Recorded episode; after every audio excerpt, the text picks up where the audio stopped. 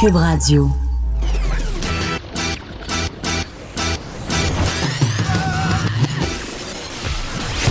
Pour elle, il n'y a jamais de mauvaise question.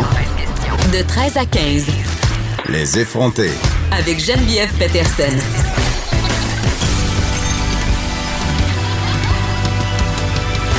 Cube Radio.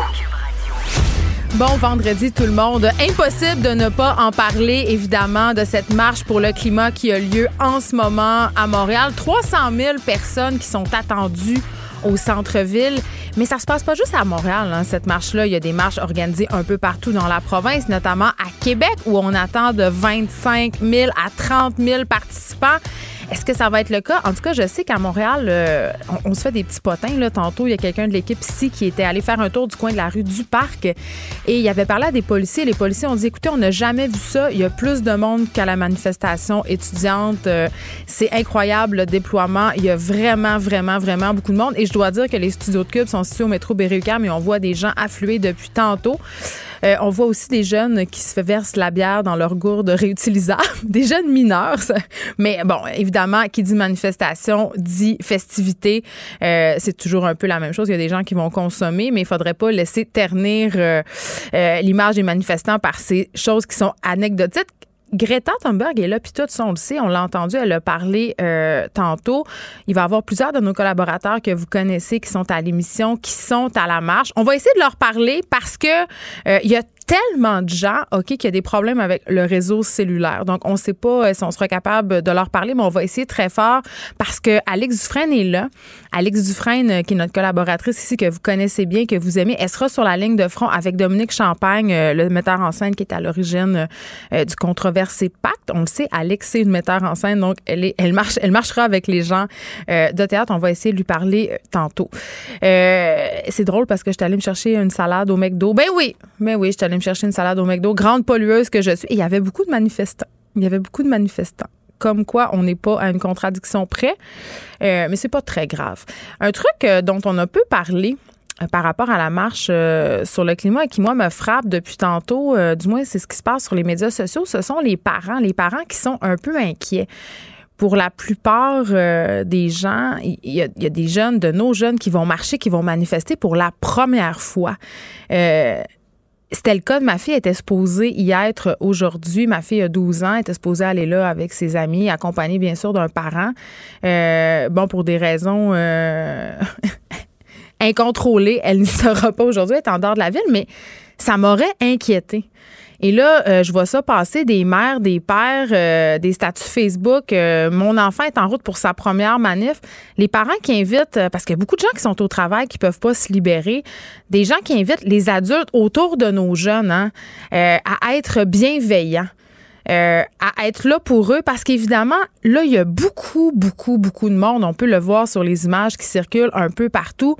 Et évidemment, c'est pas tout le monde qui est beau puis qui est gentil là-dedans. Il y a des gens peut-être qui vont avoir envie de perturber cette marche qui se veut évidemment pacifique. Bref, des parents qui disent écoutez, si ça venait à brasser un brin, il va y avoir plusieurs jeunes qui vont pas comprendre euh, ce qui se passe. Là, on parle de jeunes en sixième année, en secondaire 1, en secondaire 2, qui sont peut-être jamais sortis dans une manif euh, pour avoir participé euh, au printemps érable, évidemment, et même au sommet des Amériques. Bon, c'est pas la même chose, évidemment, ici. Là, je pense pas qu'on est dans un, un climat aussi peut-être violent que ça avait pu l'être au sommet des Amériques. C'était quand même quelque chose, mais je peux vous dire une chose, c'est quand la police montée se met à charger une foule pour les disperser, les policiers sur les chevaux, ça s'appelle tasse-toi de là.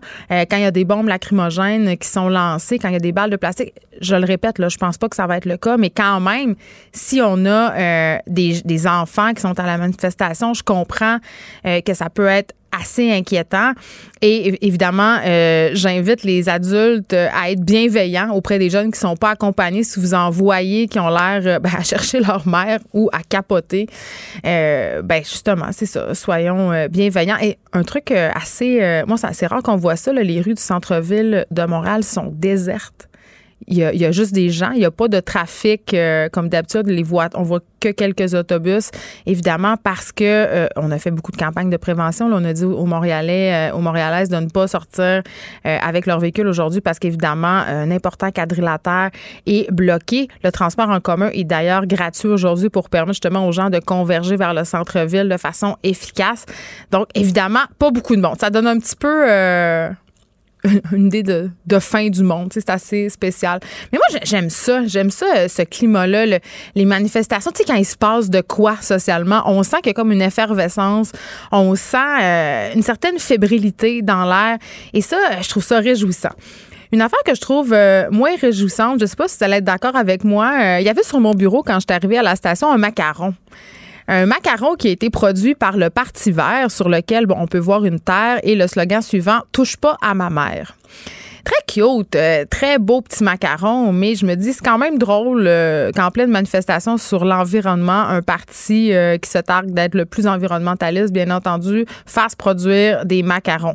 Bon, évidemment, vous allez me dire, ces macarons-là sont faits de quoi? OK, je vais pas être de mauvaise foi. Ils sont en aluminium, ils sont donc recyclables et ils en ont fait seulement quelques centaines. Ils ont surtout fait produire le fameux petit rond vert que vous pouvez voir épinglé sur les vêtements des gens qui soutiennent euh, la cause, qui luttent contre le réchauffement climatique. Mais quand même, je trouvais ça, tu sais, la, culture de l'affaire jetable, ce petit macaron-là, là, quand ça va être fini, la journée, tu sais on qu'est-ce qu'on va faire avec le macaron? Ça m'étonnerait qu'on va le garder en souvenir. Donc, je trouve ça un peu ironique. Parlant d'ironie, OK? On attend 300 000 personnes aujourd'hui. Et là, tu sais, c'est un peu le sujet dont je parle depuis le début de la semaine, l'espèce de paradoxe. Je l'ai dit hier, j'en discutais avec Master Bugarici qui a fait sa chronique sur le fait qu'il n'irait pas marcher, euh, qu'il ne fermerait pas sa boutique parce qu'il se demande à quoi ça sert au final cette mobilisation-là. Et c'est sûr que c'est beau, c'est sûr que justement on a besoin de se rassembler, on a besoin d'envoyer un message clair à nos gouvernements, aux, aux grandes compagnies aussi. C'est ça le but de se réunir euh, aujourd'hui, le 27 septembre, pour marcher, euh, pour lutter contre les changements climatiques.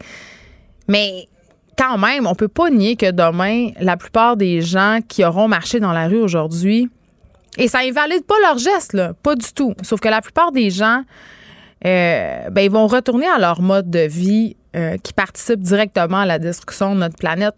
Les gens vont retourner chez Costco demain. Les gens vont continuer à aller de par le monde en avion, les gens vont continuer à prendre leur voiture, à circuler seuls pour se rendre au travail euh, parce que on, qu'on n'est pas prêt à faire de véritables changements? Vous savez, les changements qui impliquent de faire des vrais sacrifices. Vous savez, le changement qui implique qu'il ben, n'y en aura plus de voyage en avion, on voyagera plus on va faire attention, on va renoncer à notre confort, à notre voiture, on va renoncer à avoir des vêtements pas cher, on va renoncer à avoir des fraises au mois de janvier, tout ça, on est, est-ce qu'on est vraiment prêt à le faire? Moi, je pense que la réponse, c'est non. Mais aussi, quand même, ce que je trouve dommage dans ce mouvement-là, c'est que euh, beaucoup de citoyens se sentent responsables. Et c'est ce qui est bon dans cette affaire-là, c'est que là, on demande au gouvernement, aux grandes compagnies de faire quelque chose parce que c'est quand même eux qui sont en majoritairement responsables de la situation dans laquelle on se trouve en ce moment. Je veux dire, nous, comme citoyens, on a un certain pouvoir, mais le pouvoir ultime de faire un véritable changement, oui, on peut sortir dans la rue, mais c'est pas nous qui allons faire les politiques. on peut avoir un pouvoir en votant. Euh, mais voilà, donc... Euh, évidemment, cette marche-là, je pense pas que ça, va demain. En demain, on va se réveiller puis le monde va être le même. Malheureusement. Et un truc qui me fait un peu. Euh, que je comprends pas vraiment, en fait, c'est cette histoire selon laquelle les politiciens ne seraient pas les bienvenus à cette marche. Je, peux comprendre, évidemment, la présence de Justin Trudeau, autres politiciens à la marche pour le climat, ça soulève l'indignation de certains manifestants parce qu'en quelque sorte, c'est contre eux qu'on manifeste. Donc, c'est un peu hypocrite de se pointer là parce que, imaginez, Justin Trudeau se pointe et un des majeurs, un des majeurs enjeux de cette affaire-là, c'est le fameux pipeline Transmontane qu'il a lui-même acheté avec nos sous. Euh, donc, il s'en va manifester pour le climat alors qu'on proteste contre ses propres politiques. Euh, donc voilà, ça c'est un peu, euh, c'est un peu, euh, c'est un peu spécial. En même temps, je me dis, c'est drôle qu'on demande aux policiers de pas être là. Bon, je comprends qu'on leur demande de faire profil bas, de pas trop attirer l'attention parce que c'est pas sur eux que devrait être le spot aujourd'hui. Et là, d'ailleurs, il y a des télés en studio, puis on voit que ça commence, ça brasse un peu à la manifestation. Là. Il commence à avoir peut-être un peu du grabuge. Donc, je reviens à ce que je disais tantôt. Là, si vous voyez des jeunes qui sont tout seuls, peut-être pas les laisser pas les laisser euh, à eux-mêmes. On va continuer à suivre ça. Il y a des gens qui font des chaînes humaines. Euh, ça brasse, ça brasse. On voit pas de police encore, mais ça ne saurait tarder, selon moi. Donc, revenons à nos politiciens qui sont pas euh, qui sont pas les bienvenus. Moi, je, trouve ça bizarre parce que, évidemment, là, on peut se parler de récupération politique du mouvement. Mais en même temps, euh, puis peut-être je suis naïve de penser ça. Peut-être que j'ai pas rapport. Je pense quand même que les politiciens euh, qui puissent tenter le pouls de la population, qui puissent vivre cette journée avec les citoyens, puis tu sais saisir la pleine mesure de l'écart en titre, je pense que ça peut être bénéfique. Je pense aussi qu'avant d'être des politiciens, ces gens-là sont aussi des citoyens, des parents. Je le dis là, je suis peut-être naïve de penser ça, mais quand même quand on leur dit de rester dans leur bureau, de faire des changements, je comprends pas trop. Puis aller à cette marche-là va pas les empêcher de faire les changements escomptés. Au contraire. Mais bon, on ne sera pas d'accord. Ils sont là parce qu'ils veulent être vus là. Euh, évidemment, il y a beaucoup de récupération politique. Euh, puis là, on a quelqu'un, euh, on va profiter du fait que le réseau cellulaire refonctionne à nouveau pour parler à Élise Jeté, que vous connaissez bien, qui est là-bas. Allô, Élise? Allô, Geneviève? Écoute, est-ce que tu es dans l'endroit où ça brasse? Parce qu'on peut voir sur les télés ici que ça commence un petit peu, le petit grabuge commence à prendre. Là. Toi, es-tu en sécurité? En fait, vu que je voulais te parler, je me suis un peu éloignée du, du noyau. Euh, afin d'être euh, plus en mesure de discuter avec toi. bon, mais en tout cas, je suis contente de savoir qu'on ne craint pas pour ta vie pour l'instant. Non. mais, mais, euh, mais toi, tu veux nous parler parce que, y a, évidemment, qui dit manifestation dit pancarte, en dit slogan. Oui. Et toi, tu veux nous parler des meilleurs slogans que tu as vus jusqu'à date. Oui. Et j'en ai vu vraiment beaucoup. ouais. J'étais presque je venais à peine de mettre le pied dehors que j'avais déjà une liste complète. Mm. La première qui m'a vraiment fait plaisir, c'est quand je suis entrée dans le métro, il y avait une dame avec une poussette, puis un tout petit bébé à l'intérieur, puis le, bébé avait une mini pancarte dans sa poussette, puis c'était écrit Ce n'est pas moi qui empêche maman de dormir la nuit. Là, oh. j'ai trouvé ça vraiment cute.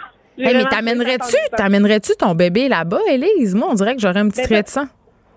Ah, mais il y a beaucoup de jeunes, il y a, beaucoup d'adolescents, d'enfants et de, de bébés aussi, là. Euh, je pense que le, le, porte-bébé sur soi, c'est peut-être la meilleure alternative pour, euh, pour être plus en sécurité. Puis peut-être rester à l'écart des, euh, des gros pelotons, là, tu sais. Parce que toi, as-tu vu du grabuge ou non? Jusqu'à présent, ça se passe pacifiquement de mon côté. Bon. Donc, tu as vu cette pancarte de bébé. J'en ai vu plein d'autres, Geneviève, OK? J'ai croisé une pancarte avec euh, les faces des Backstreet Boys et le message, c'était « Quit playing games with my heart ». Donc, oh, euh, faisant allusion à la célèbre chanson.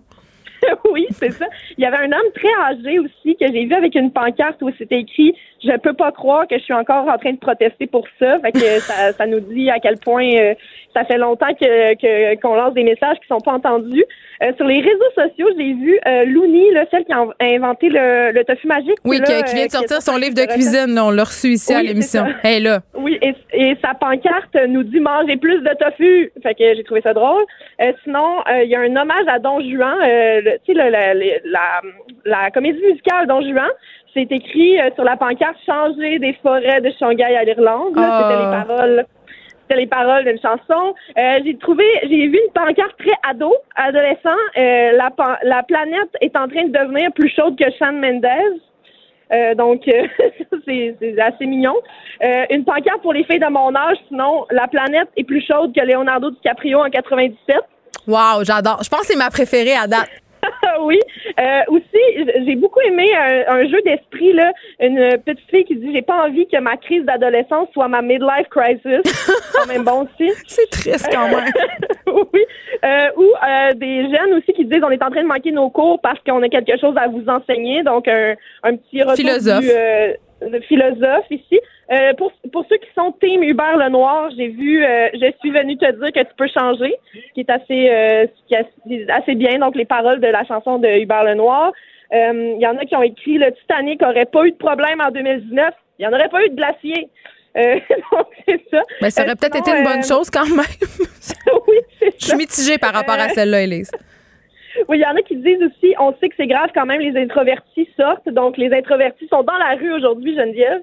Euh, petit message politique. Il y en a qui ont euh, qui ont fait un dessin d'une grosse paire de fesses en disant c'est le seul gaz accepté au Québec. Wow. Et euh, on a aussi euh, Sauver la Terre, c'est la seule planète où il y a de la pizza. Ça, c'est assez humoristique. Un autre euh, que j'ai beaucoup aimé, c'est Malheureux d'un printemps qui me chauffe la couenne, Paul Piché. Il y a plein de, il y a plein de, de pastiches de chansons québécoises. J'adore ça. Les gens sont originaux. On a aussi les calottes sont cuites. Ça, j'ai vu ça passer. C'est assez. les jeux, les jeux, le jeu de mots a toujours la cote sur la pancarte de manifestants. Hey, en terminant, Geneviève, j'aimerais ça souligner la belle collaboration des employés de la STM parce que ce matin, quand j'ai pris l'autobus pour me rendre au travail, euh, j'ai vu un chauffeur, j'ai jamais vu en fait un chauffeur aussi de bonne humeur que ça de dire que c'était gratuit aujourd'hui et il faisait signe à tout le monde de rentrer sans payer. C'était vraiment magnifique. Puis tantôt, euh, quand je me suis rendue à la manif en métro, le chauffeur du métro a dit dans les haut-parleurs, euh, il a indiqué en fait aux passagers que le chemin le plus court pour aller marcher, c'était de sortir à la station Sherbrooke. Donc il a dit c'est ici, si vous voulez aller marcher, ça se passe ici bonne marche et faites attention à vous. J'ai trouvé ça assez touchant. Ben, super belle collaboration de la STM qu'on critique souvent. Hein. Je pense que quand ils font des bons coups, il faut aussi le souligner. Merci, Elie Jeté, puis bonne marche. Merci. Nous autres, on va s'en aller à la pause, puis on va vous revenir après. Euh, je veux juste dire avant qu'on parte, euh, les policiers se font brasser quand même. Il y a quelqu'un qui a essayé de grimper sur Justin Trudeau. Alors, euh, voilà ce qui se passe.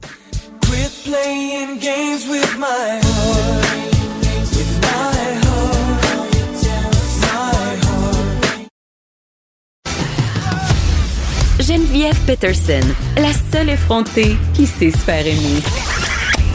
Jusqu'à 15, vous écoutez Les effrontés. Est-ce que vous avez des enfants, euh, des ados qui sont à la manifestation euh, à cause des problèmes de réseau? Il y a plusieurs parents qui sont inquiets, qui cherchent leurs enfants, qui se demandent qu'est-ce qui va advenir d'eux si jamais les choses dégénèrent. Vous pouvez, euh, pouvez m'écrire, est-ce que vous avez laissé vos enfants y aller? est-ce que vous êtes inquiets?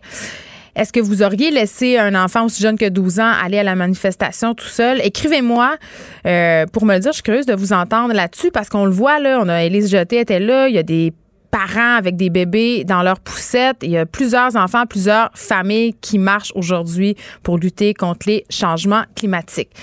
Et là, je ne sais pas si vous avez vu passer ça. Je vous parle d'une jeune fille de 18 ans qui a toujours rêvé d'être mère et qui a décidé de tourner le dos à la maternité à cause pour des raisons environnementales. Et je sais que c'est un choix que font de plus en plus d'activistes écologiques. Et là, j'avais envie de parler à quelqu'un qui était vraiment à contre-courant de cette tendance-là. Benoît Géroir, père de sept enfants, agriculteur, il habite Saint-Jérôme, il est au bout du fil. Bonjour, Monsieur Géroir.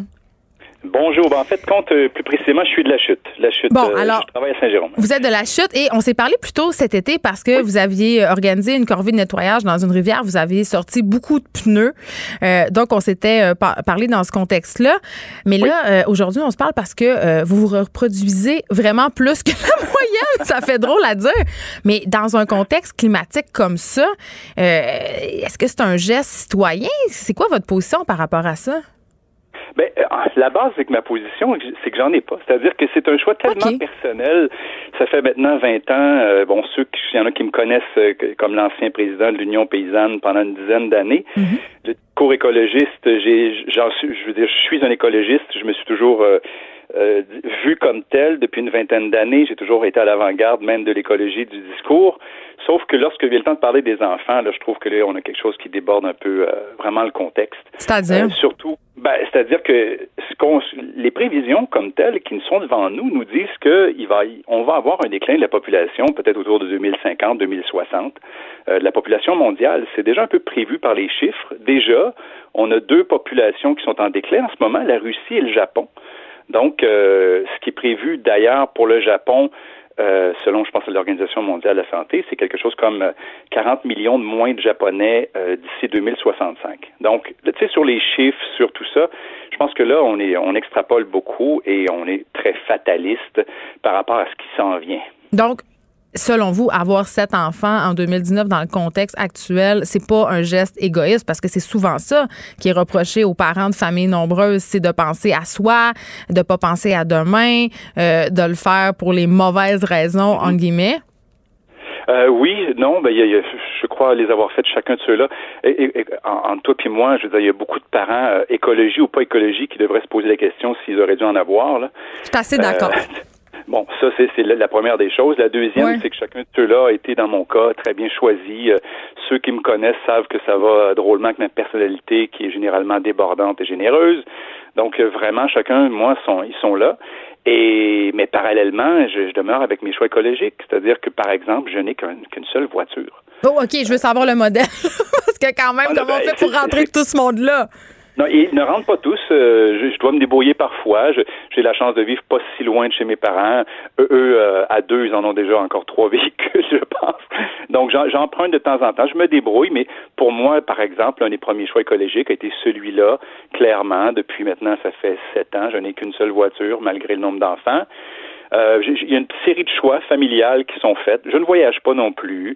Euh, bon, fait que, un dans l'autre, on pourrait faire des, des grands combats de, de moi, je n'ai pas d'enfants, je sauve la planète, et moi, j'en ai sept, et j'ai l'impression de, de, faire mon bout de chemin aussi. Bien, vous êtes agriculteur aussi, donc en quelque sorte, euh, ça contribue à ce mode de vie-là. Vous pouvez vivre dans une certaine autarcie, j'imagine, ou c'est pas le cas du tout? Non, mais non, ça, c'est plutôt mon ancien métier, en fin de ah! compte. Euh, oui, oui, malheureusement, j'ai dû laisser, parce que je ne veux pas rentrer dans tous les détails, mais il y a à peu près 6-7 ans ma ferme. J'ai toujours mes donc ça, ça reste. Je veux y retourner, ça, c'est mon but, mais actuellement, vraiment, je me suis, j'ai complètement bifurqué en m'occupant du, du GMX à Saint-Jérôme, puis bon, ben, on m'a vu le récemment mettre la main à la pâte. Je suis un gars plutôt d'action, je suis, moins de marche, mais plus de ramassage de pneus. Moi, mais ça, c'est ça, c'est une vraie action concrète. Vous, vous n'êtes pas en train de marcher aujourd'hui, mais vous videz des rivières de leurs déchets. Euh, est-ce que vous auriez amené vos enfants à la marche? Oui, oui, oui. Ben, D'ailleurs, plusieurs me l'ont demandé. Là, c'est vraiment que autant dans la journée, c'est impossible pour moi. Quand, je, veux, je, vais paraphraser Céline Dion pour dire que dans mon cas, que moi, je marche dans ma tête aujourd'hui. Elle danse, mais moi, je marche aujourd'hui avec tout le monde. Euh, c'est quelque chose pour moi qui était fort important. J'ai pas pu y aller. Bon, alors c'est pas, pas si grave parce que je, je veux dire, l'écologie est quelque chose qui est intégré dans notre quotidien familial depuis sept ans. Fait que je trouve un peu, je, vois souvent ce débat-là qui, est récurrent, qui, revient là, sur. Fait qui est euh, un argument des écologistes, des, différents mouvements. Ben, moi, je, moi, je, si c'est un choix personnel, c'est-à-dire que si d'un point de vue, un peu comme si, même si les enfants ne sont pas des biens, quoique aujourd'hui, parfois, il y a beaucoup d'adultes qui les traitent comme un bien personnel, beaucoup de couples hein, qui ont l'impression, on, on va un, on a un enfant, on le planifie, on le fabrique, on, on lui fait déjà un futur, déjà tout, tout un peu arrangé. C'est quasiment comme quelque chose, on dirait comme un bien qu'on possède. Euh, l'enfant, il doit être choisi pour quelque chose. Donc, si la personne, elle refuse pour des raisons que moi, je pense qui, peuvent se tenir d'un point de vue écologique, donc on va réduire à tout de moins peut-être le nombre, par exemple, je respecte ça à 100 000 à l'heure. Si vous ne le faites pas, parce que vous êtes du type éco-anxieux, puis que ça va aller mal, puis que ça va être triste pour lui, puis lui-même n'arrivera pas à être heureux un jour dans tout ça. Ouais. Ben là, je pense que là, là, euh, là, vous faites une erreur, une grave erreur, puis à quelque part, ben, de toute façon, vous serez peut-être le premier à à, vous faire sauter si les choses vont un peu plus mal dans un avenir. je, je, trouve que c'est très, très, très fataliste. Benoît Giroir, merci de nous avoir parlé. Et là, on va vous souhaiter bonne chance parce que votre femme va accoucher dans quelques jours, je crois. Oui, oui, euh, je vous donne l'entrevue. Elle est à sa sieste. Il reste à peine quelques semaines, mais bon, les choses peuvent se présenter plus vite. Fait que euh, donc oui, mais merci beaucoup. Ça me fera plaisir. Puis on pourra se reparler dans d'autres occasions. Merci, M. Giroir. On va tout de suite aller parler avec notre collaboratrice Alix Dufresne qui est sur la ligne de front, disons-le comme ça. Bonjour, Alix. Allô? Est-ce que tu survis à date? Est-ce que ça se passe bien? Parce que là, notre bon premier ministre semble avoir été assailli par des gens un peu fâchés. Toi, ça va bien? De mon côté, euh, ça se passe dans la paix, l'amour, le soleil et la joie. Là, vraiment, euh, tout le monde est excessivement pacifique. on est dans un flot d'enfants, d'adultes, d'aînés, de slogans incroyables. En ce moment, je suis euh, entourée de plein d'amis artistes aussi qui sont là euh, pour tenir la bannière du pacte. Euh, je suis parmi Serge Fiori, Edith Cochrane, Émile Trougoutier. Il y a Julie Le Breton qui est là, Annie Roy de l'ATSA, Violette Chauveau. Donc, il y a une bonne une, belle brochette d'artistes qui s'est réunie aussi là, pour, euh, pour euh, lutter euh, contre la crise climatique. Ben oui, parce que là, évidemment, je faisais allusion tantôt, je disais, Alex, ça va marcher avec Dominique Champagne, qui est l'instigateur du fameux pacte. pour, bon, on en a parlé mille fois des paradoxes, puis des artistes, justement, qui, qui, qui signent le pacte, qui marchent, mais qui voyagent, qui vivent dans des grosses maisons. Mais moi, je veux que tu m'expliques pourquoi c'est important d'aller marcher, même si on a nos paradoxes. Ben en fait, c'est comme dans toutes les luttes, euh, les luttes sociales, les luttes politiques, Geneviève, on a tous nos paradoxes. Le but, c'est de partager euh, les problèmes qu'il y a en ce moment autour de, l'enjeu climatique, de la crise du climat. C'est de montrer euh, au gouvernement qu'on est là puis que ça nous préoccupe. Puis c'est pas parce que euh, tu habites en région, tu conduis une voiture, tu as besoin de prendre la voiture pour ton travail ou l'avion pour voyager, pour aller présenter, mettons, tes pièces en France, que tu peux pas être conscient aussi de ce que tu es en train de faire, de ton empreinte écologique et demander aussi qu'il y ait des changements qui soient faits à plein niveau. Vous entendez? Oui, les gens sont enthousiastes quand même, mais on entend des sifflets. C'est très vivant. C'est très vivant. Il y a des sifflets, il y a des enfants, des secondes. En fait, l'idée de personne n'est personne n'est tout blanc. Tu sais, quand Greta a traversé euh, a traversé l'océan sur son voilier puis qu'on critiquait le fait que certains de ses marins allaient rentrer en, en avion. Ouais. L'idée était de dire euh, euh, personne personne n'est parfait, personne n'est plus blanc que blanc, mais l'idée c'est de se conscientiser, de le nommer, de demander des actions. Les citoyens peuvent faire des actions tout en ayant nos contradictions, mais l'important c'est aussi euh, de demander des lois, des réglementations par rapport aux entreprises et aux industries. Moi, c'est surtout pour ça aujourd'hui que je marche, c'est pour dire il faut qu'il y ait une meilleure législation, il faut que les entreprises fassent leur part. j'ai moi aussi mes contradictions, je fais du compost, mais quand j'ai besoin de faire une tournée, c'est sûr qu'on prend l'auto, c'est sûr qu'on prend l'avion. C'est juste d'être capable aussi d'être intelligent dans notre façon de, de, se déplacer dans notre façon de consommer. On parle beaucoup de, du problème de la croissance, mais en fait, c'est ça, c'est l'idée, c'est de c'est qu'il va falloir faire des sacrifices. L'idée de la décroissance qui est nécessaire aussi, ça nous concerne tous, puis on est privilégiés, puis il faut être conscient de ça. Puis ce que je voulais dire aussi par rapport aux artistes, c'est qu'on dit, mais les artistes qui conduisent leur gros char puis qui vivent dans leur maison, ça, c'est le 1% du bottin d'idéal. Ah, je suis contente que t'en parles. je veux juste vous dire, là, que 99% des artistes au Québec dans le bottin d'idéal, ils vivent pas dans une maison autrement, ils conduisent pas de PS. On se promène en vélo l'hiver avec nos petits pantalons de neige. Il faut aussi relativiser l'image des artistes qui marchent pour le climat en disant, ben oui, c'est facile pour vous de dire. Ben, c'est pas vrai. Il y a plein de gens ici qui sont à vélo à l'allée longue. Il y a plein de gens ici j'ai plein d'amis autour de moi qui sont en train de manger leur lunch debout dans des prémassons de salade récupérée. Fait que il faut aussi arrêter de, de démoniser euh, Bon, on va, on va te laisser, Alex, parce que je pense que le réseau commence à faiblir à nouveau. Merci de nous avoir parlé et bonne marche. Avant on a parlé euh, des entreprises. Avant qu'on aille en la pause, euh, je veux qu'on se parle du garage, OK? Cette célèbre entreprise euh, qui contribue évidemment à la destruction de notre planète, hein? Parce que, évidemment, la plupart des vêtements qui sont fabriqués au garage, qui est une filière du groupe Dynamite, hein? ben, ils sont produits dans les pays en voie de On parle du Bangladesh, on parle de l'Inde, évidemment. Et Garage qui, depuis quelque temps, je dois le dire, fait des campagnes de pub que moi, je trouve assez douteuses. On en a parlé avec Vanessa Destinée euh, l'année dernière aux effrontés de cette campagne. En fait, c'était, c'était une campagne de pub qui avait été lancée dans le cadre des festivals de musique qui ont lieu l'été. Donc, c'était une campagne où les filles étaient très, très dénudées. On voyait aussi une jeune fille se, faire soutenir euh, par deux autres de ses amis. Elle avait l'air d'être vraiment seule puis de revenir d'un party. En tout cas, les gens n'avaient pas apprécié cette campagne-là. Moi non plus. Vanessa non plus. Puis d'ailleurs, j'en profite pour dire que Vanessa Destinée va être avec nous plus tard à l'émission euh, pour nous parler, euh, bon, des incels parce qu'évidemment, je sais pas si vous vous rappelez de cette attaque au camion bélier, mais il y a du développement dans cette histoire-là. Elle va être là pour nous en parler. Mais toujours est-il que par rapport rapport au garage, une nouvelle campagne de pub, et là, ça commence à circuler pas mal sur les médias sociaux. Les gens sont fâchés, les gens comprennent pas. Et je dois dire que quand j'ai vu ça, je me suis dit, hé là là, là, pour vrai, ils vont très, très loin. Deux pubs en particulier qu'on va mettre sur la page Facebook de Cube. Allez les voir, je vais vous les décrire, mais ça vaut la peine d'être vu dans tous les sens du terme. Une, une pub où on peut voir une jeune fille blonde d'environ 17 euh, ans, je dirais, en tout cas, clairement, elle n'est pas majeure. Peut-être que la mannequin est majeure, mais elle n'a pas l'air très vieille, OK? Elle porte un cardigan bleu euh, attaché avec une petite cordelette, un nœud, et il n'y a rien en dessous. Et on peut voir vraiment très, très bien ses seins. C'est de la soft porn. Littéralement, là, on voit le sein de la petite fille. Et le slogan, euh, c'est parfait pour les journées froides. Euh, c'est parce qu'il n'y a rien en dessous, là, premièrement. Donc, s'il fait froid, je pense qu'elle va avoir un peu froid. Et là, évidemment, sur la page Facebook du garage, les clients, euh, les mères en particulier, sont pas vraiment contentes. Il y a des commentaires assez virulents.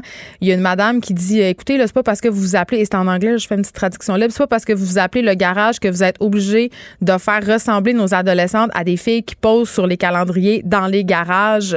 Euh, trop, c'est comme pas assez. Et il y a une autre publicité qui est devant les magasins, les boutiques, donc très une grosse publicité grandeur nature, noire et blanche, où on peut voir euh, une fille dans une se cacher la poitrine avec euh, une veste de jeans. Encore là, on est vraiment, on est dans des photos qui pourraient se retrouver, je pense, dans Playboy. Et quand on sait euh, que ça vise une jeune clientèle, la, moyenne d'âge au garage, là, je vais souvent avec ma fille, là, c'est justement, ce sont des filles qui sont là avec leur mère, des filles de 12, 13, 14, 15, 16 ans c'est quoi le message qu'on veut envoyer à ces jeunes filles-là quand on leur montre que ce qui est beau, c'est de se montrer la moitié de la poitrine? Et là, j'ai pas de problème avec les filles qui se montrent la poitrine quand elles sont majeures et vaccinées et qu'elles le font pour les bonnes raisons, OK? Parce que ça leur tente, parce qu'elles sont consentantes. Mais quand c'est rendu qu'il faut mettre des mannequins à moitié déshabillés pour vendre la guenille, je, je débarque et c'est une autre raison pour laquelle je vous invite vraiment à ne pas aller acheter du vêtement-là. En plus de participer justement à la destruction de nos écosystèmes, ben, ils exploitent l'image sexuelle des jeunes filles. Et ça, je trouve ça assez dégueulasse. On essaie de leur parler. Hein. Je veux juste vous dire, ça fait plusieurs semaines qu'on essaie de rejoindre le groupe dynamique pour je sais pas, savoir, c'est, c'est qu'est-ce qui se cache derrière cette affaire-là, savoir c'est quoi la stratégie marketing. Évidemment, on ne nous répond pas. voilà, on s'en va à la pause.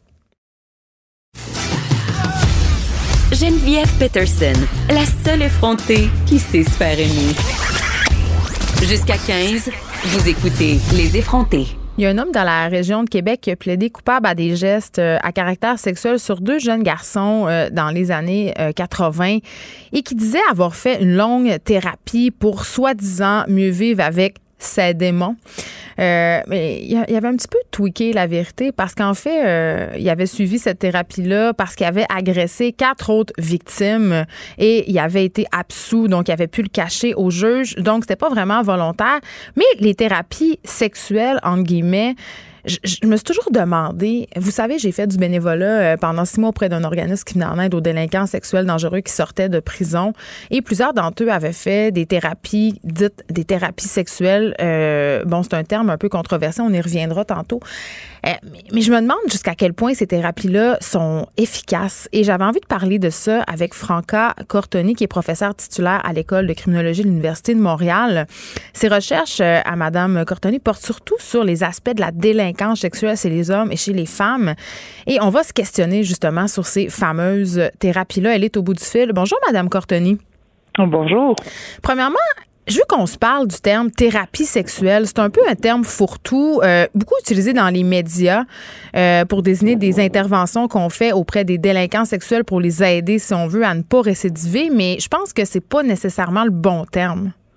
Exactement. Le, le, dans nos interventions, nos interventions, ils visent spécifiquement la prévention de la récidive parmi les gens qui ont été détectés et sanctionnés, donc qui ont été arrêtés pour euh, euh, des agressions sexuelles, donc des gestes euh, sexuels qui ont été posés sans consentement de la personne. Et, et quand on fait cette intervention-là, ce n'est pas juste une question de sexe, parce qu'on sait que l'agression sexuelle, à sa base, que ce soit sur des enfants ou des adultes, a plusieurs facteurs. Donc, la thérapie ou le traitement, ce qu'on appelle plutôt comme un traitement, euh, pour réduire le risque de récidive sexuelle, c'est un, traitement qui vise vraiment le travail sur quatre grosses catégories de facteurs qu'on appelle de risque. Donc, si euh, euh, qui sont démontrés par la recherche comme étant liés au risque que la personne continue à agresser sexuellement d'autres personnes. Mais est-ce que ça marche?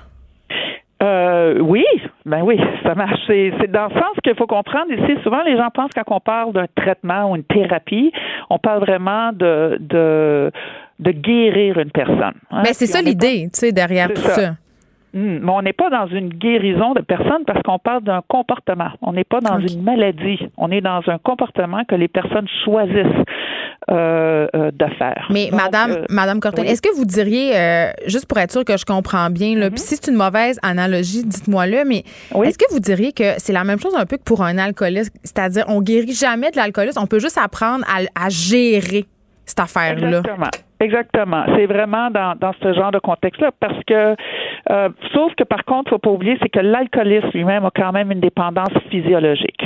OK? C'est une analogie qui est, qui est qui est raisonnable, mais il faut pas oublier non plus que l'alcoolisme a quand même une dépendance physiologique, donc il y a une dépendance physique euh, à l'alcool. Ce qui n'est pas le cas avec le sexe. Non, ce qui n'est pas le cas avec le sexe. Bon, il y en a qui vont vous dire que oui, on peut être dépendant au sexe, mais euh, la dépendance, ça implique un changement physiologique essentiellement, tandis que l'agression sexuelle, ce n'est pas cela. OK. Dans le cas, euh, bon, euh, je veux pas qu'on se parle de ce cas-là spécifiquement, mm-hmm. mais euh, mettons quelqu'un, homme ou femme, disons un homme, là, pour les bienfaits de l'exemple. Oui. Un homme qui aurait des, des, attirances pour des jeunes enfants, un pédophile, s'il suit des mm-hmm. thérapies sexuelles, bon, ou des thérapies qui visent à l'aider à gérer, si on veut, ses pulsions, dans mm-hmm. quelle mesure c'est efficace pour l'aider à ne pas récidiver? OK. Là, je veux juste mettre quelque chose au clair. Quand on parle de quelqu'un qui a des attirances sexuelles envers des enfants, on parle de quelqu'un qui, qui, qui a un problème de pédophilie. Ouais. OK? Mais être, avoir un problème de pédophilie n'est, n'est pas équivalent à poser des gestes d'agression sexuelle sur des enfants. Ça ne veut pas dire qu'on passe à l'acte. Voilà, on ne passe pas nécessairement à l'acte et de plus, pas toutes les personnes qui ont passé à l'acte souffrent de pédophilie. OK. Mais est-ce qu'il y en a qui viennent vous voir avant de passer à l'acte? Il y en a, ce qu'on essaie d'encourager maintenant, dans, dans, mon domaine, moi, ça fait, bon, euh, je vais me dater, là, mais ça fait quand même une bonne trentaine d'années que je travaille dans le domaine de l'agression sexuelle, délinquance sexuelle, point de vue clinique au point de vue de recherche. Et une des choses qui, qui a été longuement négligée est le fait qu'il y a des personnes qui souffrent de pédophilie et que personne ne reconnaissait ce problème. Euh, et maintenant, et qui ne passent pas à l'acte, mais qui ont quand même besoin d'aide. Et l'idée aussi, c'est de voir les adolescents qui commencent à voir qu'ils ont une préférence essentiellement, sont attirés sexuellement par les enfants. Autrement dit, eux autres grandissent, mais la personne envers laquelle tu es attiré reste toujours au même âge. Elle ne grandit pas, cette personne-là. Voilà. Donc, et là, l'idée, c'est d'offrir des services et de, on travaille présentement dans le domaine à développer et mieux comprendre cela pour pouvoir offrir des services à ces personnes-là pour prévenir justement que certaines d'entre elles décident de passer à l'acte. Donc, ça, ça, c'est un côté, OK? Mais nous, ce que je fais le plus gros morceau, évidemment, c'est quand que les personnes ont été détectées, quand on sait qu'une personne a posé un geste d'agression sexuelle, mm. nos interventions visent justement à l'aider à ne pas récidiver. Et là-dessus, on travaille sur, euh, premièrement, sur leur façon de réfléchir, leur façon de penser, donc euh, les attitudes qui soutiennent l'agression sexuelle, qui justifient l'agression sexuelle. Ça, c'est extrêmement important. On, on, regarde aussi les problèmes, ce qu'on appelle les problèmes relationnels. Les personnes qui s'engagent en agression sexuelle, euh, ils ont tendance à avoir beaucoup de problèmes d'établir des relations saines au point de vue relationnel, mais on parle de l'intimité, on parle de l'intimité émotionnelle. Ça, c'est vraiment au point de vue de, des relations saines avec les personnes, incluant l'intimité émotionnelle et l'intimité sexuelle. Ben, tu sais, puis je trouve ça intéressant ce que ce que vous dites parce que on, mm-hmm. a beaucoup tendance, puis tu sais, je le disais quand j'ai fait du bénévolat avec un organisme qui vient en aide à des délinquants sexuels, j'avais on a beaucoup de préjugés. Ça vient vraiment nous chercher là quand on a des enfants en plus, tu sais. Mais c'est c'est personne. Hein? Oui, mais mais je pense qu'il faut traverser ça un peu puis qu'on se dise à un moment donné, ces gens-là, ils viennent de quelque part, ils ont des enjeux et peut-être la meilleure façon euh, qu'on a de, de les aider à ne pas récidiver, c'est de les accompagner à un moment donné là-dedans. Absolument. En fait, euh, les recherches démontrent clairement que tout ci, ce qu'on fait, c'est qu'on prend des personnes, pour les mettre en prison, pour on fait absolument rien. Ces personnes-là vont ressortir exactement comme elles étaient. Okay? Donc, l'idée ici, c'est justement d'intervenir et de donner des services de réhabilitation et de les accompagner aussi dans la collectivité, particulièrement les personnes à risque élevé de récidive, comme vous avez fait du bénévolat avec ces personnes-là. Mais parce que moins, s'il y a moins, s'il y a plus de prévention, moins de il y a moins de récidive, donc il y a, moins, de victimes. Exactement. C'est exactement ça. Parce que, en tout cas, c'est ce que je me dis, parce que évidemment, euh, quand on parle comme ça, ben, souvent les gens ont l'impression qu'on parle pour les agresseurs, euh, puis pas pour les victimes, mais c'est pas du tout le cas. Là. Votre démarche, c'est pas ça du tout. Là. Non, c'est pas du tout. Bien au contraire, euh, je peux vous garantir que les services de victimes, les, les organisations de victimes, ils veulent justement qu'il y ait des interventions, parce que la vaste majorité, ils vont toutes sortir de prison éventuellement. Et là, l'idée, c'est justement de pouvoir intervenir pour prévenir qu'il y ait d'autres victimes dans le futur. oui, allez-y. Oui? Non, ben, vous m'aviez demandé tout à l'heure, est-ce que ça marche? Oui. Autrement dit, est-ce que ça fonctionne? Et puis, euh, une des choses que les recherches démontrent, c'est qu'on coupe les taux de récidive de moitié. Euh, euh, lorsqu'on fait des interventions, lorsque ces individus-là passent à travers justement nos nos, nos, services de traitement, ce qu'on appelle modernes, basé sur ce qu'on sait aujourd'hui.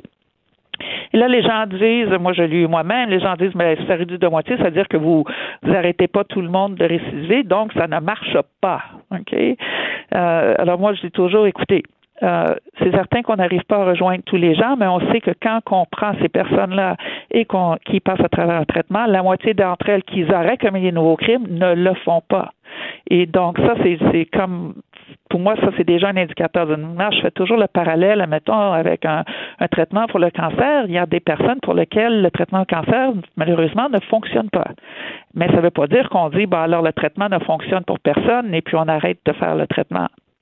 Donc, donc, vous, toutes ces histoires de castration chimique euh, qui viendraient régler les problèmes d'agression sexuelle comme par miracle, vous n'êtes pas là-dedans du tout, là? Non, ben encore une fois, c'est parce qu'on sait parfaitement bien que très peu de ces gens-là, euh, c'est une petite minorité qui se trouve vraiment de, de, de pulsions sexuelles tellement fortes que la seule façon justement de les aider à ne pas récidiver, c'est leur donner justement des médicaments de, castration chimique. Mais c'est un très très faible pourcentage et il ne faut pas oublier aussi que euh, ça c'est des médicaments extrêmement puissants. Et donc, euh, la, la, la, profession médicale, les médecins, c'est juste eux autres qui peuvent donner ces, ces médicaments-là? Euh, par eux autres mêmes, par leur profession, une de leurs règles, c'est de ne pas créer plus de tort par leur traitement. Et c'est des médicaments qui ont des effets secondaires extrêmement importants et donc le patient doit être absolument consentant. Madame Cortoni, j'ai envie euh, qu'on se parle d'un truc excessivement tabou. Euh, mm-hmm. Il y a une partie de vos recherches qui porte sur les femmes qui commettent des crimes sexuels. Oui. Ça existe? Absolument. Euh, j'ai une des choses qu'on a fait, c'est essayer de déterminer quelle serait la proportion des délinquants sexuels justement qui seraient euh, des femmes. Hein? Parce que c'est un sujet justement qui a été tabou pendant très longtemps. On a de la misère, on veut pas. On veut pas, c'est normal, c'est comprenable. On a été euh, beaucoup de temps dans notre société à ne même pas reconnaître l'agression sexuelle par les hommes. Donc, vous voyez, c'est pas surprenant qu'on veut pas reconnaître par les femmes. Parce que c'est lié à l'image de la mère. oui, mais en même temps, il faut comprendre qu'on n'est pas dans un fléau non plus. Okay. Que les recherches que, justement on a sorti une grosse étude euh, il y a deux ans, à peine deux ans, où ce qu'on a fait, on a étudié depuis les années entre les années 2000 et 2013 dans 12 pays différents quelle était la proportion des délinquants sexuels qui étaient des femmes basées sur les rapports officiels, la police par exemple, mais aussi quand on demande directement dans les sondages euh, sur le, aux victimes, aux personnes de la population, avez-vous été victime? Et si oui, quel était le, sexe de la personne? Qui vous a agressé. Les données officielles disent que les femmes constituent 2% de tous les agresseurs, les agresseurs sexuels. Par contre, quand on parle aux victimes, on est rendu à 12% oui, parce qu'on pourrait tenter de croire qu'il y a un, justement tellement grand tabou que les hommes ou les victimes féminines de ces agresseurs ou féminins-là hésitent peut-être à en parler ou perçoivent pas les gestes comme des agressions. Oui, mais surtout hésitent à en parler. Oui. Euh, oui, et surtout hésitent à en parler parce que ce n'est pas il y a beaucoup d'incrédulité justement à ce sujet-là par euh, les services policiers, par la société en général. Hein. Même quelqu'un qui en parle, c'est ben voyons donc une femme ne peut pas faire ça. Hein. C'est le, ce que les gens pensent. Comme si c'est contre nature. Voilà. Alors, c'est très difficile pour les victimes de rapporter. Premièrement, c'est difficile pour les victimes de rapporter une agression sexuelle, point final peu hmm. importe. Euh, on, parle beaucoup de, victimes, mais en fait, euh, la réalité, c'est que même les victimes des hommes ont énormément de difficultés encore aujourd'hui euh, à rapporter leur, leur propre victimisation. Est-ce que vous les traitez différemment, les délinquants sexuels, hommes et femmes? Les recherches sont beaucoup, beaucoup plus avancées sur les hommes, hein, on a, parce que c'est la majorité des délinquants sexuels, et puis on a euh, plus de données essentiellement, puis on est capable de faire plus de recherches. On commence à peine à comprendre qu'est-ce que c'est sur les femmes, et ce qu'on s'aperçoit, c'est qu'il y a quand même des différences entre les hommes et les, femmes sur les raisons qui les emmènent à poser des gestes d'agression sexuelle. Hmm. Franca Cortoni, merci. Vous êtes professeur titulaire à l'école de criminologie de l'université de Montréal. Euh, L'autre fois, j'ai un auditeur qui me qui m'a écrit, euh, puis c'est pas le premier à le faire, ok, parce que évidemment, euh, on parle beaucoup d'agression sexuelle euh, au masculin parce que statistiquement, évidemment, il y en a plus. Euh, mais il y a beaucoup d'hommes qui m'ont écrit pour me dire qu'ils avaient été victimes d'agression sexuelle par des femmes et qui avaient senti cette espèce de, de malaise-là, hein, comme si c'était contre nature, comme si des femmes euh, ne pouvaient pas être des agresseurs. évidemment, puis là, Madame Cortoni vient de le confirmer, ça existe, même si la recherche est rendue moins avancée. Mais ce que je veux dire, c'est que on vous croit, hein, messieurs, ça, ça se peut, des femmes agresseurs sexuels sexuelle. Souvent, les, les hommes ont l'impression de ne pas être crus quand il est question d'agression ou de violence conjugale au féminin, mais ça existe. Geneviève Peterson, la seule effrontée qui sait se faire aimer. Jusqu'à 15, vous écoutez Les effrontés. Bon, euh, c'est rare qu'on fait ça, mais là, on a une entrevue préenregistrée. Donc, au moment où vous entendez ça, euh, ma, prochaine invitée, elle est déjà en train de marcher parce que c'est la marche pour la Terre aujourd'hui à Montréal. Plein de gens vont se rendre au centre-ville euh, pour protester, euh, pour avoir peur, pour manifester leur stress par rapport au changement climatique.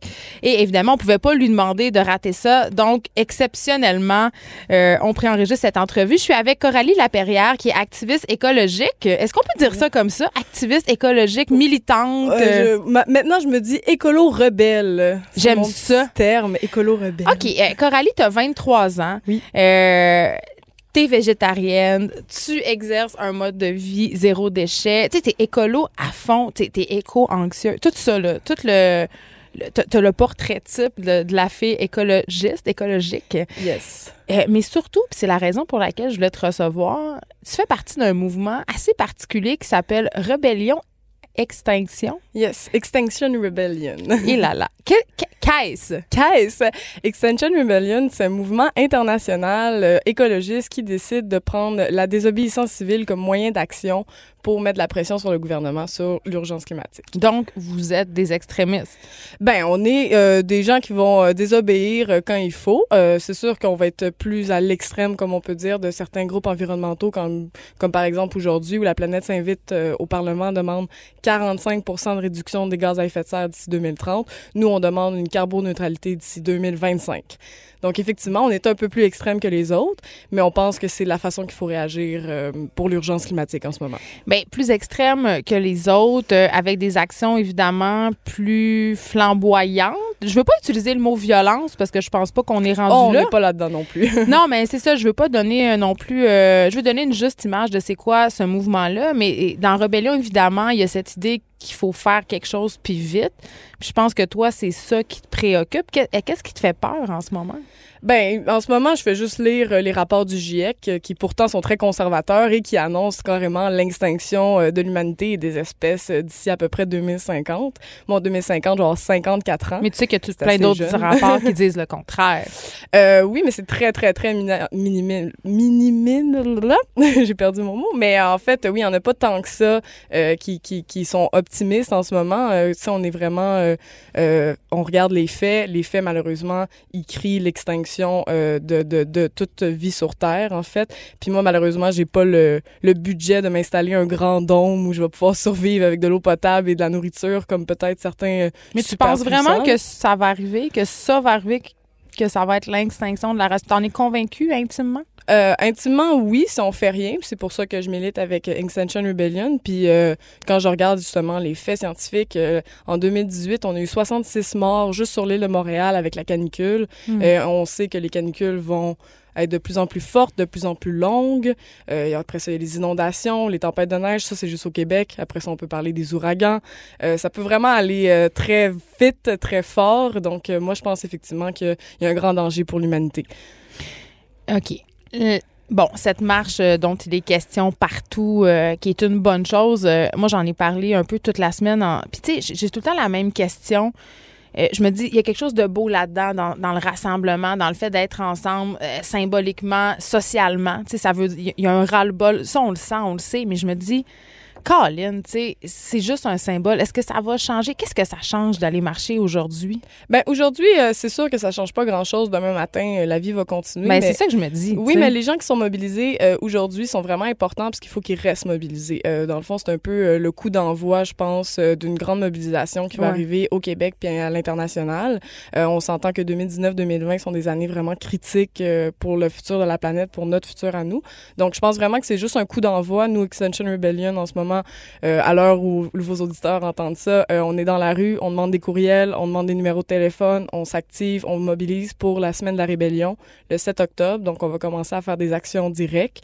Euh, Qui vont être. Ah, ça, je peux pas le dire. Ça va Ah. être un secret. On va voir ça dans les journaux. Mais est-ce que c'est violent? Euh, pas violent. On est une organisation non violente, pacifique. Donc, euh, on va jamais euh, porter atteinte à l'intégrité d'autrui. Mais vous êtes contre la, vous êtes pour la désobéissance civile. Oui, on est pour la désobéissance Mais civile comme moyen de pression. c'est quoi être pour la désobéissance civile? C'est quel type de geste, par exemple, serait acceptable selon vous? Ben, par exemple, euh, là, en cet été, il y a 25 euh, euh, activistes qui se sont fait arrêter sur la rue Sherbrooke en, faisant un die-in. Donc, ils se sont couchés par terre euh, jusqu'à temps qu'on leur demande de s'en aller. Ils se sont pas partis tout de suite. Et la police a fini par les, les, les retirer, les mettre en état d'arrestation. Donc, c'est le genre d'action qu'on va faire. Donc, euh, euh, entraver la circulation, perturber euh, Vous l'ordre pétez pas des vitrines. là? Non, on n'est vraiment pas là-dedans. On est vraiment juste dans la perturbation, dans le fond, de business as usual. Donc, notre but, c'est d'attirer les journalistes, qu'on parle de nous et mettre de la pression sur le gouvernement. Et là, depuis 6h30 ce matin, il y a des gens de votre groupe qui bloquent euh, l'entrée du ministère des Finances à Québec? Je te l'apprends? oui, je pense que oui, mais c'est tout secret. hein. On est un groupe décentralisé, donc on OK. se parle pas beaucoup. Euh, donc, il y a vraiment des petites cellules. Si quelqu'un m'entend puis fait « Hey, c'est Hot Extension Rebellion, il y en a un dans, mon, dans ma ville », ben pars-le, c'est à toi de le faire. Euh, c'est vraiment décentralisé. Donc, à, à la Ville de Québec, on sait pas ce qu'ils font, ils savent pas ce que nous, on fait. Euh, le but, vraiment, c'est de- d'agir rapidement. Donc, c'est pour ça qu'on a choisi la décentralisation. Euh, mardi dernier, vous avez fait un, un die-in Ouais. euh, pour protester évidemment contre l'industrie de l'aviation. C'était dans le cadre, euh, en fait, d'une assemblée, de 40e assemblée des États membres de l'Organisation de l'aviation civile internationale. Qu'est-ce que vous avez demandé? Euh, dans le fond, ben, on, on, on demande, euh, on est un peu, on répète beaucoup, là, on est un petit peu, mais on répète qu'il faut la carboneutralité d'ici 2025. Donc, en ce moment, Oh, mais c'est impossible, tu le sais, ça. Ça arrivera pas, là. ben, en fait, ce que nous, on demande, c'est carrément les mesures de guerre de, de la part du gouvernement. Donc, dans les années 40, euh, on, a, on a toute l'économie s'est mobilisée pour l'objectif de, de combattre les nazis. Dans le fond, nous, on pense qu'il faut que toute l'économie se mobilise pour combattre l'urgence climatique. Oui, mais l'économie. euh, c'est drôle. Excuse-moi, là. C'est juste que. Tu sais, euh, l'économie va pas sacrifier l'économie au profit de l'environnement. Ça, on le sait tous et toutes. Ben, c'est pour ça qu'on fait de la pression. euh, sur le... En ce moment, c'est sûr que dans ce système actuel ne veut pas changer. Ouais. Notre but, c'est de changer le système actuel. Nous, dans nos euh, demandes, on a aussi euh, des demandes d'assemblée citoyenne carrément. Donc, on est très dans la décentralisation de l'État. Donc, effectivement, on, on- on, sait que le système actuel fonctionne pas. On, il, il- il tue des gens carrément. En ce moment, il nous mène vers l'extinction. Donc, notre but, c'est de changer ça. On sait que le business as usual ne marche pas en ce moment. Il nous mène à notre perte. Donc, il faut bouger les choses. La société carboneutre dont tu rêves, Oui. Coralie, euh, tu voyages donc pas? Euh, oui, je voyage. C'est sûr qu'on est tous dans nos... euh, Fait on que a- t'en as aussi des paradoxes. Ben oui, on a tous des paradoxes, je pense. Malheureusement, j'habite en Amérique du Nord, donc euh, je consomme du café, mon café va, va- vient de loin, etc.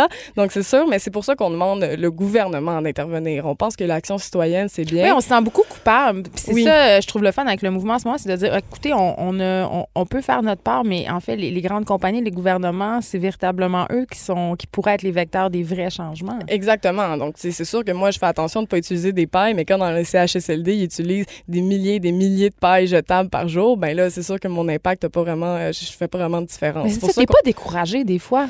Euh, oui, mais c'est exactement pour ça que je milite, dans le fond. Fait qu'au lieu d'être découragée chez moi, ben, j'ai décidé euh, de, de, de prendre l'action, puis j'ai décidé de m'impliquer dans Extension Rebellion.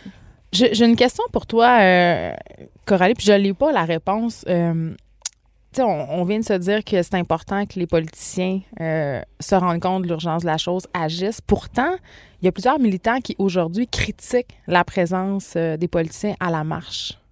Euh, oui, ben en fait, nous, on pense qu'ils ils doivent aller faire leur devoir. Donc, ils n'ont pas besoin de marcher avec nous. Nous, on, on fait la marche justement pour leur envoyer un message et on ne dirait pas qu'ils reçoivent notre message quand ils sont avec nous. Nous, notre message s'adresse à eux. Il faut qu'ils soient dans leur bureau en train de travailler sur des mesures concrètes pour Mais ce faire sont face aussi au des citoyens, des politiciens. Euh, oui, ce sont des citoyens, mais en ce moment, chez Extinction Rebellion, nous, on les reproche de ne pas dire la vérité face au changement climatique. On pense que si tout le monde continue sa vie comme si de rien n'était, si les gens étaient vraiment au courant de la vérité puis de la gravité de la situation, ben tout le monde serait dans la rue en ce moment. là. Je pense Mm. que personne veut euh, le futur qui nous attend en ce moment. Donc, toi, tu votes pour le Parti vert? Euh, moi, honnêtement, je vais pas voter parce que je considère que c'est pas mon gouvernement. Euh, Mais tu es consciente que pas aller voter, c'est c'est moyen là, pour la démocratie. Ouais, ben ça c'est ça donne du pouvoir aux gens qui votent pour le Parti conservateur. Ouais, ben en fait pour la démocratie, moi je pense qu'il y a plusieurs façons d'agir en démocratie. Il y a les élections qui sont aux quatre ans évidemment, mais il y a aussi le mouvement citoyen, la désobéissance civile. Puis moi c'est ce mouvement-là que j'ai décidé euh, de prendre. Donc j'ai décidé de prendre la direction. Euh, tu pourrais annuler ton vote? Ah, je vais peut-être annuler mon vote. Ça aussi, c'est une réponse. C'est quelque chose que je pourrais faire, mais euh, de toute façon, je pense que j'aimerais ça. Honnêtement, mon grand rêve, ce serait que si 8 millions de Québécois décident de pas voter, ben là, on envoie un message pas mal clair que le gouvernement nous gosse. Puis là, je trouve ça plate de voter pour le moins pire. Alors qu'en ce moment, tous les partis euh, qui peuvent, qui vont être au débat des chefs, par exemple, sont tous pour le pipeline, même le Parti vert. Alors, il y a aucun parti en ce moment qui me rejoint parce que tous les partis se mettent la tête dans le sable en ce moment. On s'attaque beaucoup euh, à Greta Thunberg, qui est le symbole de, la, de la lutte au changement climatique. Qu'est-ce que tu penses du traitement qu'on lui réserve?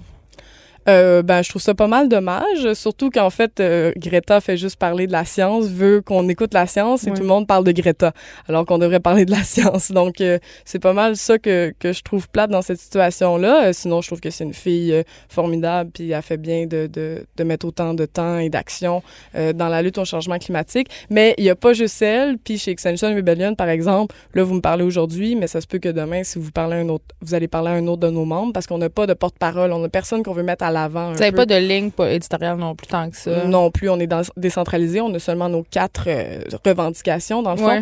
Donc, euh, la seule chose que je trouverais plate, c'est d'un peu avoir une tête d'affiche parce qu'en ce moment, le mouvement écologiste va. Euh, faut qu'il touche tout le monde parce qu'on va tous être touchés par les changements climatiques. On va tous mourir. On va tous mourir, effectivement, si on ne fait rien. Mais on peut encore faire quelque chose. Moi, j'ai une petite question. qui vous soutient financièrement? Comment vous financez chez Extension Rebellion? ben, par exemple, aux États-Unis puis en Angleterre, Radiohead a donné plus de 225 000 euh, livres à Extension Rebellion. Ça, c'est beaucoup de dollars canadiens. c'est beaucoup de dollars canadiens. Aux États-Unis, il y a eu massive attaque. Nous, on, pour l'instant, on est avec les dons. Mais sinon, on fait aussi des événements J'attends le don des cowboys fringants. Ah, j'aimerais ça.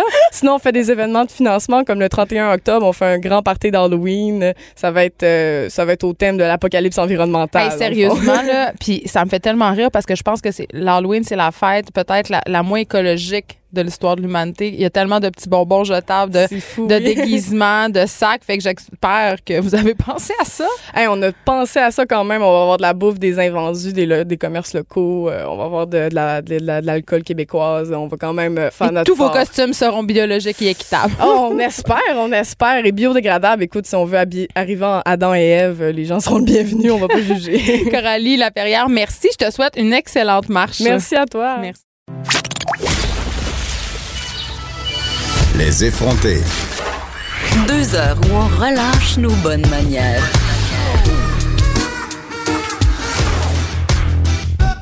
Cube Radio. Avant qu'on s'en aille du côté de Québec, où il y a beaucoup de gens hein, qui marchent euh, dans les rues, je veux qu'on se reparle du fameux questionnaire euh, de la DPJ qui a beaucoup fait jaser hier. Euh, évidemment, un questionnaire qui s'adressait aux futurs parents qui désiraient adopter dans la banque mixte. Un questionnaire vraiment très intrusif où on allait jusqu'à demander aux futurs parents à quelle fréquence ils se masturbaient par semaine, de quelle façon ils atteignaient l'orgasme. Bref, on s'est vraiment posé la question à quoi ça sert? Il faut savoir que ce questionnaire-là avait été élaboré par des chercheurs de l'Université du Québec à Trois-Rivières. C'est en place depuis un an. C'était pour protéger supposément les enfants contre les abus sexuels, mais là, euh, devant la grogne populaire, devant l'incompréhension aussi, on a parlé à une avocate hier en droit de la famille qui comprenait rien, des travailleurs sociaux aussi qui comprenaient rien. Eh bien, le ministre délégué Lionel Carman a confirmé en après-midi sur Twitter hier que l'établissement cesserait euh, de questionner les parents. Donc, le questionnaire euh, est caduque. Ça, ça se passera plus. Je pense que c'est une très bonne affaire parce qu'on se l'est dit, là, il y a plusieurs parents qui, se sentaient carrément violés dans leur intimité. En plus, là, euh, il paraît qu'après avoir répondu au questionnaire, il y a des intervenants qui réunissaient les couples ensemble pour discuter des réponses. Donc, si ça n'avait pas répondu la même affaire que ton chum, ça pouvait créer des situations, des problèmes conjugaux. Donc, vraiment, vraiment excellente nouvelle que ce questionnaire soit retiré et que la DPJ revienne à sa programmation régulière. Hein, je dirais ça ainsi. Allons tout de suite parler avec Michael Labranche, journaliste au Journal de Québec, qui est dans les rues. Euh, beaucoup de monde euh, bonjour, Michael Labranche. Salut. Comment ça se passe à Québec? Est-ce qu'il y a beaucoup de monde? Est-ce qu'il y a beaucoup de pancartes contre le troisième lien? Est-ce tu pareil qu'à Montréal? Qu'est-ce qui se passe? oui, il y a quand même beaucoup de pancartes contre le troisième lien, mais il y a beaucoup de monde aussi. Euh, on parle de 25 000 personnes selon les organisateurs euh, qui, qui défilent dans les rues de Québec. Donc, peut-être que pour Montréal, c'est, c'est pas autant, mais à Québec, c'est, c'est rare qu'on voit autant de gens là, qui, qui, manifestent. Ben oui, parce qu'on pourrait, on aurait tendance à penser, et là je dis bien tendance, c'est un préjugé, que les gens de Québec sont moins sensibles à la cause environnementale, mais c'est pas, on se trompe là. Ben oui, puis tu sais, on, pourrait dire aussi que c'est seulement les cégepiens puis les universitaires qui sont allés manifester, mais c'est vraiment des gens de tous âges, des, des familles, des chiens, il y a des, tu sais, il y a vraiment tout le monde dans les rues en ce moment à Québec. Puis pour un vendredi, pour vrai, moi je suis surpris qu'il y ait autant de monde. Mais Catherine Dorion est là, j'imagine aussi. Catherine Dorion, Sol Zanetti, j'ai vu Jean-Yves Duclos aussi, Agnès Maltais, l'ex-députée de Tachereau, était là aussi. Donc tout le monde, tout le monde se met de la partie pour aller manifester, euh, évidemment pour lutter contre les changements climatiques. Merci beaucoup, Michael Labranche. On va se déplacer tout de suite du côté. Non, on se déplace pas du côté de Montréal tout de suite. On continue à se parler. Coudon. Ah oui? on fait. Ben, écoute, il y a des petits problèmes de réseau un peu partout. Là, on me fait signe que c'est ok, que la ligne est ok parce qu'il y a des problèmes. Euh, il y a trop de monde à Montréal. Je pense qu'à Québec vous avez pas ce problème-là, là, mais ici on a vraiment des problèmes de réseau cellulaire. Je te laisse retourner euh, à tes ouailles. Merci, Michael Labranche, de nous avoir parler, nous avoir dressé un peu la situation des gens à Québec parce qu'évidemment, je le disais en début d'émission, ce n'est pas seulement à Montréal qu'il y a des rassemblements. Oui, ici, c'est le plus gros, mais il y en a en Outaouais, euh, il y en a un peu partout dans la province. Mais là, revenons à Montréal. On va aller parler avec Marie-Ève Dumont du Journal de Montréal qui est sur le terrain. Et là, on peut voir là, sur les télés, il y a énormément de monde, hein, Marie-Ève Dumont. Absolument, absolument. Euh, la foule là, ne cesse de grossir. Là. On m'a dit que la tête de la manifestation avait pris Henri, euh, pardon, Henri Bourassa. Euh, oui, puis en fait, moi, je suis juste à côté là, du de la statue, puis les gens continuent à arriver. Là, en fait, au point de départ, les gens continuent à arriver. La statue, où est cette fameuse statue? Parce que pour moi qui est pas là, est-ce que on parle de la statue du Mont, c'est au Mont-Royal, c'est où? Oui, exactement. Georges Hertienne Quartier au Mont-Royal. C'était le point de départ de la manifestation. Les gens continuent d'arriver, là, puis euh, en fait, euh, c'est un gros bouchon, là, ça avance pas du tout tellement qu'il y a des gens. Fait qu'il n'y a pas de marche euh, finalement, c'est du surplace. Ah, ben, les gens avancent comme ils peuvent, mais en fait, moi, j'essaie de me faufiler dans la foule, puis il a fallu que je recule parce que j'étais incapable de parler à des gens, puis qu'il y avait juste trop de monde partout. OK. Et là, euh, tantôt, évidemment, il était question d'un peu de grabuge des gens qui ont essayé de. Une personne qui a essayé notamment de grimper sur Justin Trudeau. Toi, ce que tu vois à date, ça se passe paisiblement? Euh, c'est quoi l'ambiance? oui, ben, c'est vraiment très festif. Là, on entend des tam-tams, il y a des gens qui chantent des slogans. Il y a vraiment, vraiment beaucoup d'enfants, de familles. C'est des gens qui boivent de l'alcool? Des gens qui boivent l'alcool, euh, j'en ai pas vu. Je te dirais que je voyais juste euh, des gens euh, festifs mais sobres. OK, fait que l'ambiance, c'est vraiment le fun. C'est pas. Euh, parce que euh, je voyais des parents s'inquiéter sur les médias sociaux. Justement, ils avaient peur que ça brasse parce que, euh, je le disais, on voit les images. Là, il y a énormément de gens. Il y a des chaînes humaines. moi, j'ai jamais vu ça. Là. Je pense on disait tantôt que c'était plus gros que le printemps érable. Je pense qu'on est en train de, donner raison à cette approximation-là. -là, c'est incroyable comment il y a des gens. Là.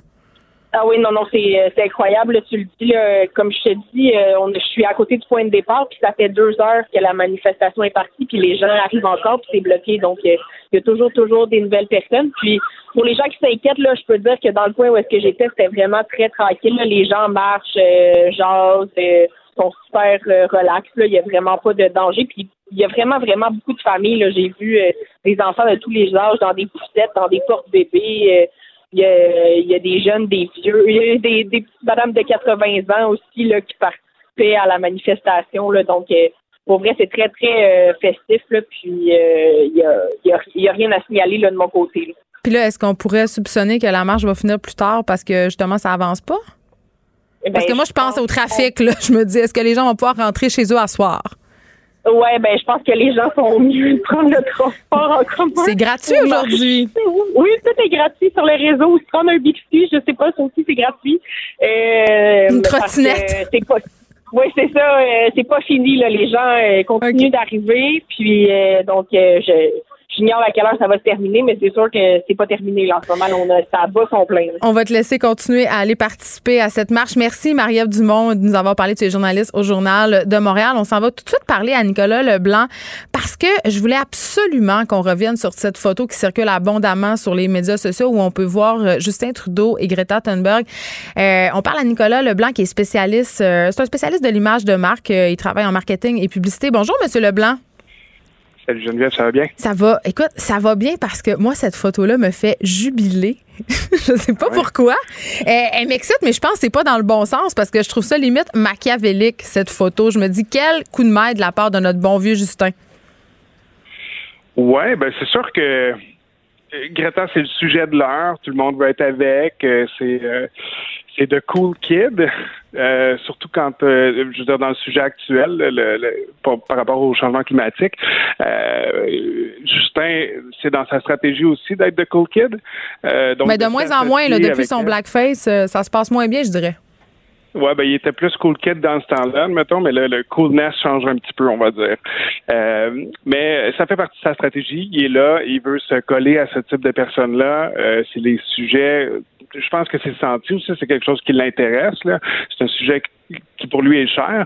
Euh, donc c'est important pour lui d'être là. Euh, il représente encore euh, le, bon Justin, le bon Canadien, proche des gens. c'est sûr que c'est une, une, une, bonne photo. Ça, je pense que ça va avoir un bon impact pour lui. Moi, je la trouve un peu triste. il, il me semble qu'il a encore l'air un petit peu d'un d'un adolescent un peu Oh, je, veux dire, on va dire, le, le, gant de velours est là, mais la main de fer est pas là. Euh, oui, il regarde un peu par terre, hein?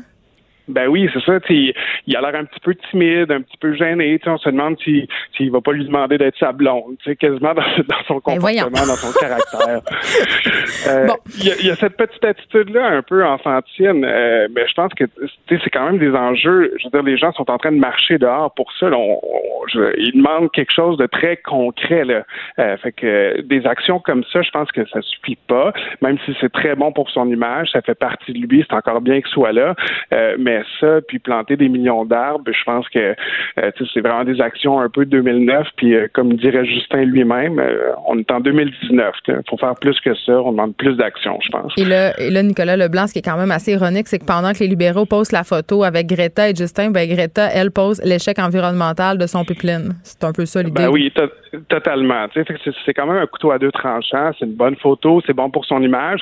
c'est bon quand on, on creuse pas trop aussi, parce que justement, quand on on, creuse un petit peu, on réalise que, ben oui, il est avec Greta, mais Greta, elle, ben, elle parle dans son dos. mais c'est une photo d'hypocrite, finalement. Euh, c'est une belle, c'est une photo de campagne. Je, ne sais ben. pas si c'est hypocrite ou si c'est des synonymes, mais euh, ou un pléonasme ou une tautologie. On pourrait continuer longtemps.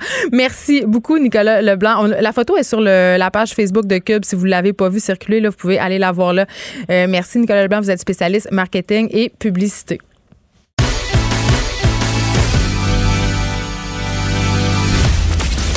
Elle ne tourne jamais sa langue cette fois avant de parler. Geneviève Peterson, féministe assumée. Je vous l'avais promis, elle est là, la nouvelle animatrice de Pigment Fort, Vanessa Destinée. Bonjour! La, la, balado qui sème la controverse avant même d'exister. avant même sa naissance. Ben, écoute, c'est. Et pourtant, depuis que ça a été lancé, pas un seul commentaire négatif. Je sais, c'est extraordinaire. Hein? Ouais. Ben, euh, je t'ai invité aujourd'hui parce que, un, je t'aime puis je m'ennuie, mais, oh. mais c'est aussi parce que euh, cette fameuse histoire euh, d'attaque au camion bélier qui avait tué 10 personnes dans la région de Toronto, jadis, refait surface parce qu'elle a été rendue publique par les policiers une vidéo où on pouvait voir l'instigateur de cette attaque-là, Alec Minassian, bon, se faire aller un peu la, le manche-patate un peu trop. Euh, mm-hmm. ben. c'est un peu à ce moment-là qu'on avait un peu connu plus le mouvement incel. C'était pas quelque chose qui était connu des médias, mais j'avais envie qu'on parle de ça du mouvement Incel en général. Ben, de on, va on revenons on sur va, ce, d'abord revenir là, pour ceux qui n'ont pas suivi, qui ont un peu perdu euh, le fil parce que ça fait un petit bout de temps quand même. Le 23 avril 2018, je vous le rappelle, un, une attaque a eu lieu sur la, la rue Yonge à Toronto. C'est une attaque au camion bélier qui était derrière le volant. C'est un homme, un jeune homme de 25 ans qui s'appelle Alex Mignassian, euh, qui a foncé directement dans la foule euh, avant de, après avoir publié un manifeste, un court, très très court message appelant à la rébellion des hommes bêta sur les réseaux sociaux. On rit, mais c'est terrible. En Non, fait, euh, il faisait allusion, entre autres, au Supreme Gentleman, qui est Elliot Rogers. Qui est Elliot Rogers? C'est l'auteur euh, d'un attentat similaire dans une école euh, en Californie, à Isla Vista, qui avait tiré sur des jeunes qui avaient fait des morts, des blessés, avant de s'enlever la vie, en déclarant voulant, euh, vouloir rendre justice à tous les hommes qui sont ignorés par les femmes. Donc, des bons gars, Geneviève, qui arrivent pas à conclure avec les demoiselles, parce que nous, on est tellement connes, les femmes, on va toujours dans les bras des tchads. Donc, oui, c'est les chats, l'affaire de Tchads. et Barbie. Mais là, il faut démêler tout ça. Faut là, parce démêler que tout ça. Donc, avant cette affaire-là, on n'entendait pas parler des Exactement. Donc, Alec. Minassian fait partie de ces jeunes hommes, de ce courant, ce, ce mouvement de jeunes hommes qui se radicalisent sur les réseaux sociaux, notamment à travers des forums. Comme de Maxime discussion. Bernier? Non, je pense que lui, euh, il n'y a pas de mal à cruiser euh, des anciennes tenancières de bordel qui Ah, fréquentent euh, des Hells Angels. Je pense que ça va bien au niveau de sa sexualité. Euh, non, mais pour revenir à Alex Minassian, qui est un Je me jeune... souviens de toi! qui est un, qu'un jeune puceau et là maintenant euh, qu'il est derrière les barreaux, je On pense peut pas le que- dire, on n'a pas je peur pense pour notre ça, vie. ça continue, voilà exactement.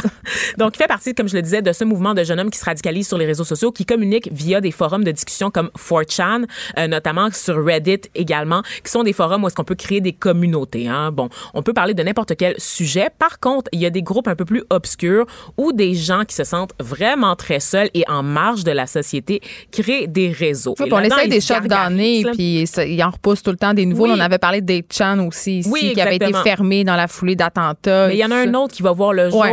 C'est des, forums qui sont gérés par des cracks de l'informatique, des gens qui sont capables. C'est vraiment, quand tu vas sur ces forums-là, c'est pas comme sur Facebook, c'est vraiment une interface minimaliste. là. Oui, c'est pas très attrayant. Non, c'est pas attrayant pour monsieur, madame, tout le monde, pour le commun des mortels. C'est vraiment pour des petits nerds là, qui sont dans le sous-sol de chez leur Et maman. qui se radicalisent. Qui, qui se radicalisent parce qu'ils sont frustrés, se sentent en marge de, de la société. Ce sont des gens qui vivent avec de la misère sexuelle, de toute évidence. Ils ont de la misère à pogner. C'est aussi simple que ça. Ça part de là, cette frustra- frustration. Et ces jeunes hommes-là, en fait, je sais pas où est-ce qu'il y a eu un manquement dans leur socialisation, mais ils considèrent que le sexe leur est dû. Et que les femmes, qu'ils appellent parfois des fémoïdes, donc vraiment des habitacles pour recevoir Ah, ok. euh, leurs semences, hein, euh, leur On doigt- appelait ça un sac à dèche quand j'étais jeune. ah, c'est ça. Bon, ben, ça n'a pas changé. Hein? Wow, plus ça change, plus c'est pareil. Exact. Donc, euh, vraiment, euh, toujours inutile. Toujours aussi inutile, hein, les femmes. Donc, euh, voilà, ces garçons-là considèrent que les femmes leur doivent du sexe et lorsqu'ils n'arrivent pas à l'obtenir, ben, ils se fâchent. Donc, ils considèrent qu'ils sont désavantagés aussi du point de vue de la génétique. C'est-à-dire que dans leur logique, C'est des hommes laits fâchés de Poponier. C'est ça, c'est fond. littéralement ça, Geneviève. Littéralement ça. Ils s'assument en tant que lait. Mais ils font pitié quelque part. Absolument, il faut. Il faut parler de détresse et de misère sexuelle. C'est un enjeu. Par contre, Fait il y a les hommes énormément. tristes existent. Oui, oui, mais il y a énormément de femmes qui vivent avec de la misère sexuelle. Moi, là, j'ai passé 15 Mort. mois sans sexe à un moment donné, puis j'ai pas foncé dans une foule avec un camion bélier. Je veux juste dire ça. Je- tu t'es juste acheté un vibrateur. Exactement. Genre, Je suis pleine de ressources. Sur Pomme, euh, sur euh, Séduction, là, Pomme Séduction, c'est le fun, c'est vraiment anonyme là-bas, parce que je suis en colocation en plus. Fait que tu ta coloc, elle sait pas que tu viens de, que la boîte, c'est un dildo. C'est vraiment le fun. Je le recommande à tous mes amis. D'accord. Mais sinon, euh, pour continuer avec le mouvement des incels, bon, ça se passe sur la manosphère. Manosphère, c'est une espèce de réseau où est-ce que tu as des hommes qui... euh, qui décident pour dénoncer les actions féministes, l'avancée des femmes dans la société. Tu sais, on retrouve euh, à la fois des hommes qui se battent pour obtenir la garde de leurs enfants, que des masculinistes vraiment fâchés qui pensent qu'à peu près tous les maux de la terre, c'est la responsabilité des femmes. Donc vraiment une grosse gang de, de gars fâchés. Et ces gars-là, en général, plutôt que d'être fâchés contre les gars beaux qui pognent, ceux qu'ils appellent les Tchads, Ouais. ben, ils sont fâchés contre les Stacy's, donc nous, les femmes, les fémoïdes, euh, parce qu'on leur donne pas de sexe. Et là, eux, leur théorie, c'est que les femmes laides, peu importe le degré de laideur d'une femme, une femme va toujours réussir à coucher avec quelqu'un. Parce que les gars sont toujours disponibles. Alors que l'inverse n'est pas vrai. Les gars laids, eux autres, vont toujours être ignorés.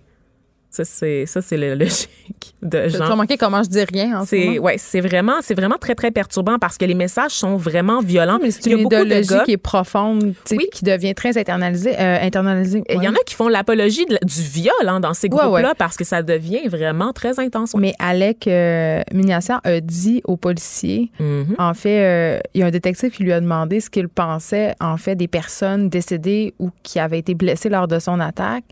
Et il a répondu J'ai l'impression d'avoir accompli ma mission. Absolument, absolument. Je te parlais d'Eliot Rogers, qui est le premier à avoir euh, commis un attentat au nom de cette idéologie-là d'Incel, où est-ce qu'il a appelé à la rébellion, en fait, des hommes bêta pour reprendre le dessus sur la société afin de forcer les Stacy's, donc les femmes, à se reproduire avec des hommes bêta comme lui. Eh bien, lui est considéré comme un héros, comme un martyr. Ben, c'est ça. Est-ce que tu dirais. Il y a une glorification de, du fait de mourir pour la cause des incels. Ben, c'est ça. Est-ce que, est-ce que tu dirais, Vanessa, que euh, ce malheureux incident, appelons-le comme ça, euh, qui a mis quand même le mouvement Incel sur la sur la map. Moi, je mhm. trouve. Est-ce que tu penses que ça a donné justement, euh, ça leur a donné du vent dans les voiles? Est-ce que ça leur a fait une pub? Parce que moi, j'ai l'impression qu'on n'entendait pas beaucoup parler. Puis là, tout d'un coup, euh, ça s'est mainstreamisé. Là, Monsieur, je dirais pas Monsieur, Madame, tout le mhm. monde, Monsieur et Monsieur, tout le monde se sont dit, oh là là, peut-être voilà voilà là un groupe où je pourrais. ben absolument. Me faire aller le mange patate. Absolument, parce qu'à chaque nouvel attentat, le but c'est toujours de surpasser l'autre, de surpasser celui qui est venu avant nous. Donc, Alex Minassian, d'ailleurs, dans son témoignage au policier, a dit espérer qu'on lui tirerait dessus après avoir foncé dans la foule. Il dit également qu'il aurait continué à foncer dans la foule s'il n'avait pas reçu là, un splash. Il a reçu un breuvage. Un breuvage. il avait peur de faire un accident. Il avait peur de faire un accident. Il ne oh, voyait rien. Fait que c'est pour ça qu'il a immobilisé son véhicule puis qu'il est sorti. Sinon, il aurait continué. Le but était de faire le plus de victimes possible pour punir la société, en fait, du fait que lui, il n'arrive pas à pogner. Il est, il, ces gars-là s'estiment vraiment victimes d'une grave injustice, OK? Ils s'estiment aussi qu'ils ils considèrent toujours qu'ils sont des bons gars. Ils comprennent pas pourquoi les femmes les rejettent. Et je vais d'ailleurs lire un extrait du témoignage de Alec Minassian euh, au policier lors de, de, de, son interrogatoire, où est-ce qu'il raconte carrément euh, qu'il était en colère. Il donne, des femmes donnent euh, leur amour et leur affection à des brutes odieuses. Il est entré dans un party, dans une fête d'Halloween en 2013. Il raconte cet, cet incident-là. Je suis rentré, j'ai tenté de socialiser avec des filles. Cependant, elles se sont toutes moquées de moi et se sont accrochées au bras des gros gars. Ça, ça, ça a été sa première. C'est son, point de rupture, oui. hein, comme le, comme l'a plaidé l'avocat de la défense du Fredette hier. Wow. Mm, oui, ça. Ça, mais, mais en tout cas, c'est, cette, cette histoire-là refait surface parce qu'évidemment, il y a plusieurs médias qui ont demandé que la vidéo, justement, où on interrogeait ce, ce dos de fâché-là soit mm. rendue publique. Et là, ça refait surface. Et je trouvais ça important qu'on en reparle aujourd'hui parce que eh, c'est, des propos qui, qui circulent encore abondamment. Chaque jour, j'en ai dans la boîte courriel de l'émission des, des masculinistes qui sont persuadés qu'il y a un grand complot contre féministe, qu'on vit dans un matriarcat, puis que les femmes s'acharnent contre eux. Euh, Alex Mignation aussi, quand on lit le témoignage, je veux dire, il n'y a mm. aucun remords. Il n'a pas de remords. Et on constate aussi que, parce que beaucoup ont plaidé, on a su par la suite qu'il avait le, spectre de l'autisme, donc qui était Asperger. Donc certains ne ont dit, pas faire des amalgames. Oh, exactement. Certains ont dit, ah, oh, ben là, il a pété une fio, ça doit être la santé mentale. Bien non, vraiment, dans son témoignage au policier, on, on, on comprend que c'est un acte qui est totalement prémédité. Donc, c'est quelqu'un qui a pensé à son affaire et c'est quelqu'un qui a compris les mécanismes sur le web, qui a laissé un petit, un, un court message qui est, euh, qui est pas compréhensible pour monsieur, madame, tout le monde, mais, une fois qu'on comprend sens tous les référents ben associés à cette sous-culture web-là, c'est très clair qu'il s'en allait commettre un acte violent pour rendre hommage à cette culture-là, tu sais. Merci beaucoup, Vanessa Destinée. On va écouter euh, ta nouvelle balado Pigment Fort. On va aussi euh, t'écouter aux têtes enflées puisque tu es panéliste tous les jours à 18 et, que je torche tout le temps tout le monde. Je sais, tu gagnes tout le ben, temps. Vraiment, Puis on se parlait justement, on se parlait d'Alec Minassian dans le cadre de la foulée de la sortie de sa vidéo. Je rappelle qu'il a tué 10 personnes quand même, il en a blessé 16 autres à Toronto en 2000. il voulait faire plus de victimes. Oui, jusqu'à temps qu'il y ait un breuvage dans son pare-brise. Écrivaine. Blogueuse. Scénariste et animatrice. Geneviève Peterson. Geneviève Peterson. La Wonder Woman de Cube Radio. J'accueille un petit nouveau aujourd'hui, Jean-Pierre euh, Desnoyers, qui va, qui va se joindre à nous pour parler euh, de plein de sujets. Puis aujourd'hui, tu commences fort parce que il faut que tu saches, toi, tu n'es pas encore dans le secret des dieux par rapport à l'émission, mais les baby boomers, ton sujet d'aujourd'hui, euh, c'est un sujet très tendu ici euh, aux effrontés. Souvent, on m'accuse de faire du baby boomer bashing, ce qui est pas du tout le cas.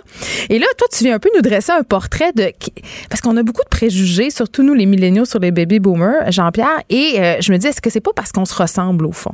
Vous vous ressemblez énormément. Je savais. Il va falloir un peu en même temps définir qui sont les baby boomers. Non, c'est ça là. Qui sont les milléniaux. Mm. Et moi, en tant que grand perdu de la génération génération X. Oui, t'as quel âge, toi? Euh, 44 ans. C'est ça. Ça fait que je suis vraiment entre les deux. T'es donc- un nobody.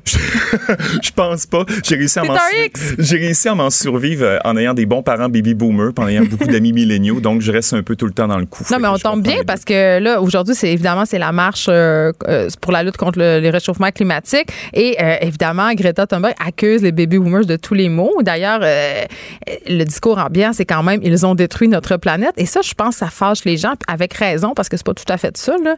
Mais quand même, je trouvais que ça tombait à point, ton sujet. C'est certain que c'est deux réalités qui sont totalement polarisantes, mais Ouais. en même temps, faut pas toutes les mettre dans le même panier parce que c'est pas tout le monde en même temps qui a abusé et qui a détruit, mais en même temps, faut euh, donner aux baby boomers que ça a été les premiers à faire les révolutions tranquilles, à faire les révolutions sexuelles, ça a été les premiers à quémander euh, Give Peace a Chance. Donc, ils ont été là pour plein de belles choses, puis c'est ça un peu que je veux amener, mais en même temps, j'ai envie de dresser un portrait qui va les présenter sous une toute autre nature qui est vraiment étonnante.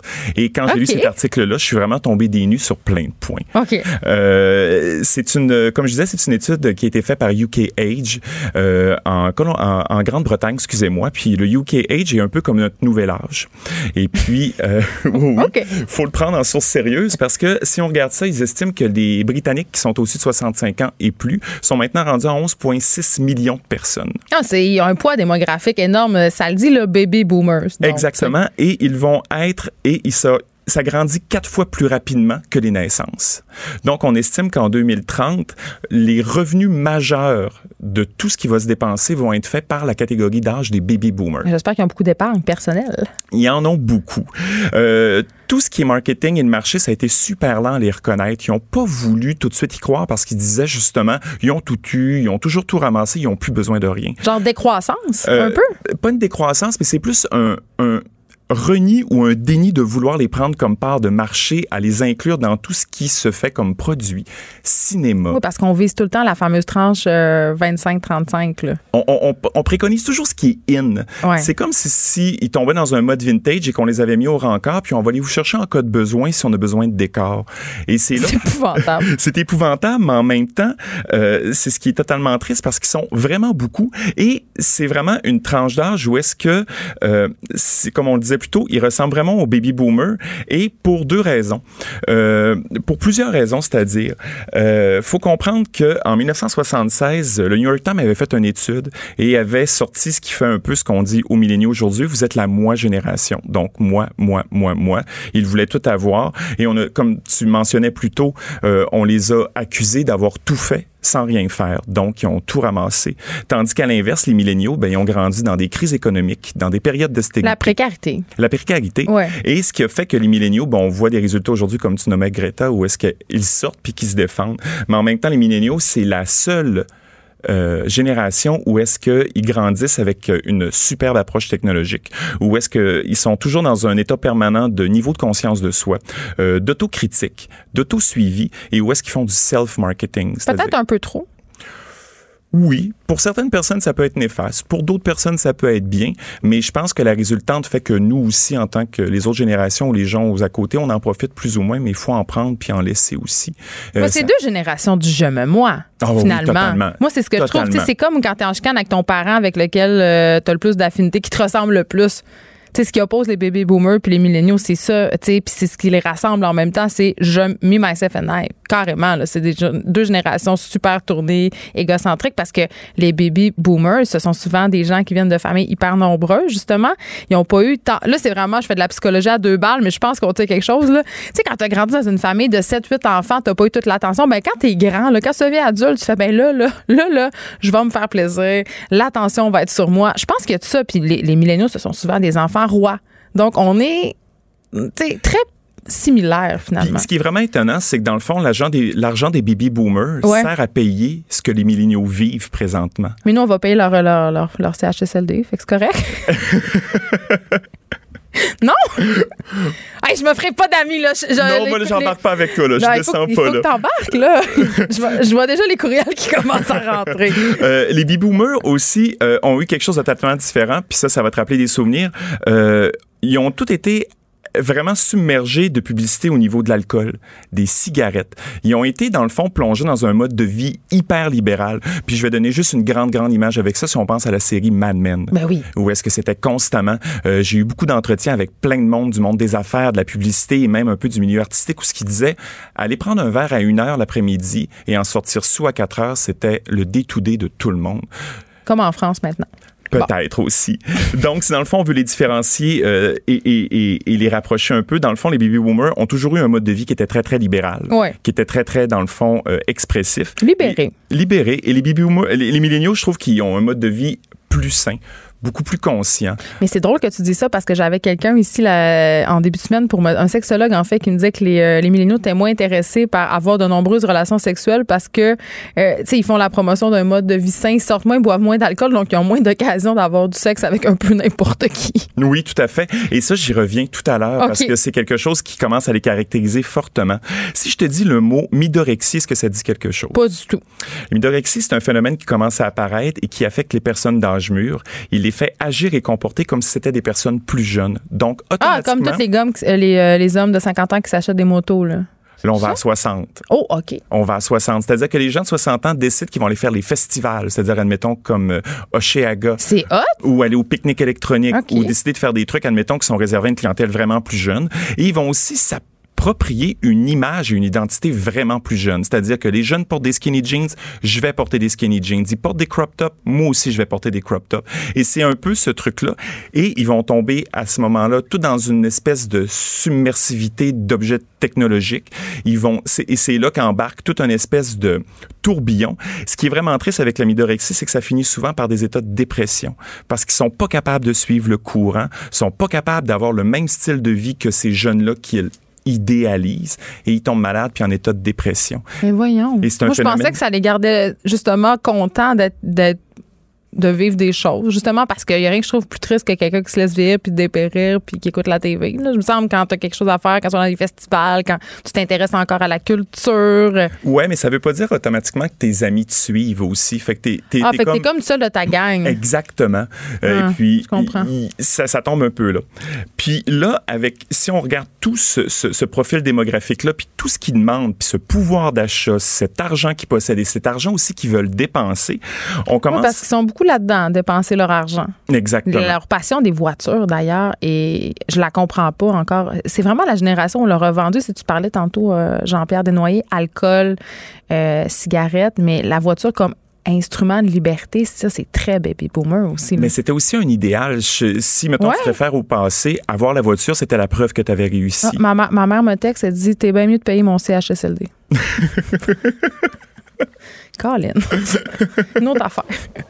non, mais c'est vrai quand même. En tout cas, euh, on leur a vendu un idéal euh, de liberté qui s'est vraiment manifesté dans toute leur façon de consommer. Puis ils ont travaillé toute leur vie, puis ils se Oui, détournent, ils et c'est ce qui s'offre. Et souvent, quand on est sur le coin d'une rue, que tu vas passer une Porsche, que tu vas passer une Ferrari ou n'importe quelle voiture de luxe, tu regardes dedans et c'est vrai que c'est une tête blanche. Avec tout le respect, je suis un peu jaloux. Ben, Mais j'aime pas les voitures. Non, mais je, je peux-tu? Faut, faut, Tu peux que je- faire faut que je tout ce que tu veux. Je le sais. Faut que je dise de quoi, OK? Puis je suis pas, je suis pas fière, OK? Mais je- souvent, puis là, c'est toi qui m'ouvre la porte tellement. Quand je vois euh, une- un beau char ou. Hey, je peux pas dire ça. Je vais le dire. Quand je vois un beau char puis je vois des, des trop belles maisons habitées dans des vues, je trouve, par des vues, je trouve ça plate. je me dis, j'ai dit, c'est quand t'es jeune puis beau, faut que tu sois dans des beaux chars, des belles maisons. C'est épouvantable. Hein? C'est la pub qui me lavait le cerveau parce que ce qu'on voit dans les publicités, c'est totalement débile et réaliste. Ce sont des jeunes mannequins de genre 22, 23 ans, 24, 25 ans dans des Audi qui coûtent 120 000 puis des maisons, tu sais, dans Douel, là, c'est bien rare que, tu sais, Ben, ça, ça nous marque l'imaginaire. ce que tu dis là, c'est vraiment Hey, exactement. Puis je me trouve conne de penser ça, là. Puis je suis gênée de le dire, mais je le dis parce que je sais que je suis pas la seule à penser ça. Ben, c'est la généralité et c'est là, que. Et c'est là que les baby boomers embarquent et qui veulent se faire entendre. Et Mm. c'est là qu'ils font comme il y a absolument rien qui nous ressemble. Il y a pas un designer de mode qui va sortir une collection pour les baby boomers. Il y a pas de film. Le cinéma est pas axé sur les baby boomers. Nomme-moi une série télévisée qui est faite pour cette tranche d'âge-là. Mais Virginie? Non. Ah. non, mais This Is Us. Hey, t'as tellement fait un heure du Saguenay, Jean-Pierre vient du Saguenay. euh, This Is Us, peut-être, non? Grace, euh, Grace and, euh, avec euh, Jane Fonda. Ah et- oui, euh, parce que là, on avait. on- oui, ben, c'est une, une madame. Mais Jane Fonda est, est controversée quand même, là, parce que c'est une on vieille parle personne.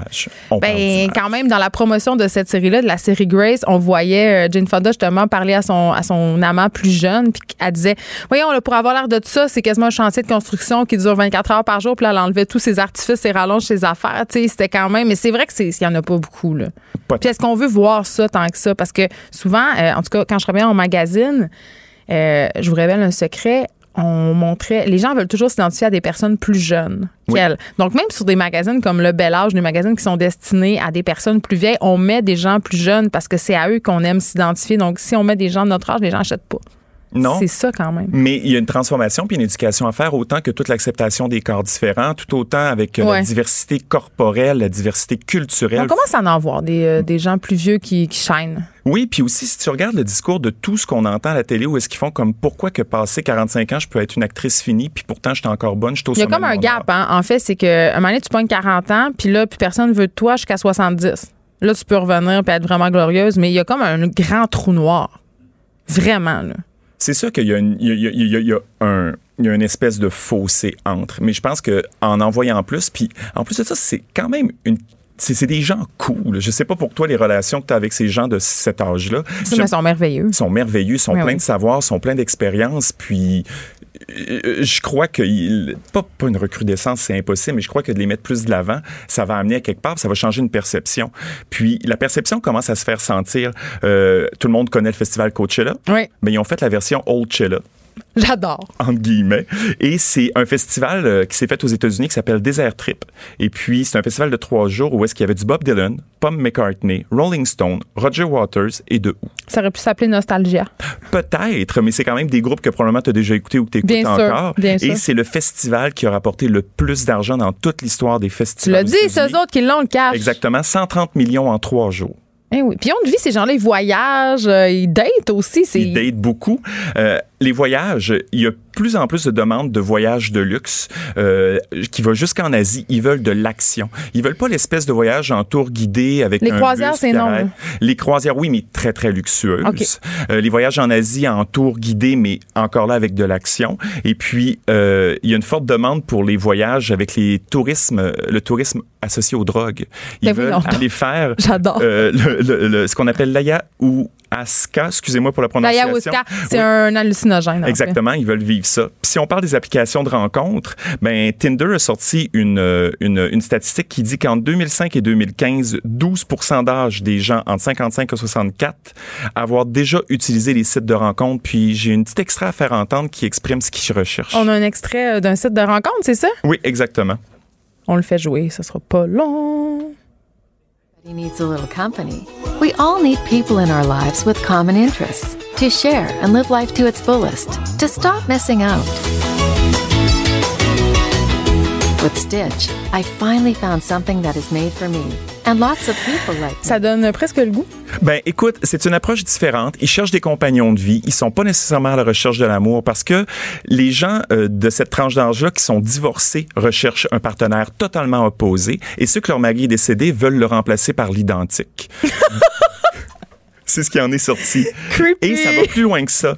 Euh, Il y a beaucoup de femmes qui étant pas de cet âge-là, qui sont pas à l'aise avec leur corps, vont chercher une partenaire du même sexe parce qu'elles se sentent plus comprises et attirées. Et à ce moment-là, elles peuvent être plus elles-mêmes. Donc, il y a une très forte pas augmentation de l'homosexualité, mais plus de bisexualité Moi, au j'arrête pas de de dire que je vais finir ma, ma vie dans une maison avec plein d'amis de femmes, puis on va tous se laisser grossir, manger des chips, puis on va s'autosuffire. Il y a aussi une énorme recrudescence au niveau des ITS dans cette catégorie d'âge-là. Oups! Il y a beaucoup, il y a beaucoup de campagnes qui vont apparaître à niveau de ça, puis aussi une forte augmentation des achats de jouets sexuels. Donc, nos baby boomers sont hyper actifs sexuellement et en veulent. Hey, là, pour vrai, tu as complètement changé mon image des baby boomers aujourd'hui, Jean-Pierre Desnoyers. Et je vais te dire que dans le sexe, drogue et rock'n'roll, lequel est en premier? Drogue? Non, le sexe. Ah, OK. Mais Et c'est j'aurais pas pour que rien soit que sont-. Et c'est pas pour rien. Puis aussi, grande recrudescence au niveau des consommations de cannabis. Donc, faut arrêter de penser que les baby boomers sont rétrogrades et plates. Au contraire. On va les voir côte à côte dans nos prochains festivals Puis on ensemble. se ressemble plus qu'on pense, se euh, milléniaux et baby Moi, boomers, main dans la main. Ben, Moi, c'est étant dans le milieu, je vous observe de plus en plus. Merci beaucoup, Jean-Pierre Desnoyers. C'est tout pour nous. Euh, on va continuer, évidemment, à suivre la marche pour la lutte contre le climat. Pas contre le climat, contre les changements climatiques. Évidemment, Mario Dumont suit dans quelques instants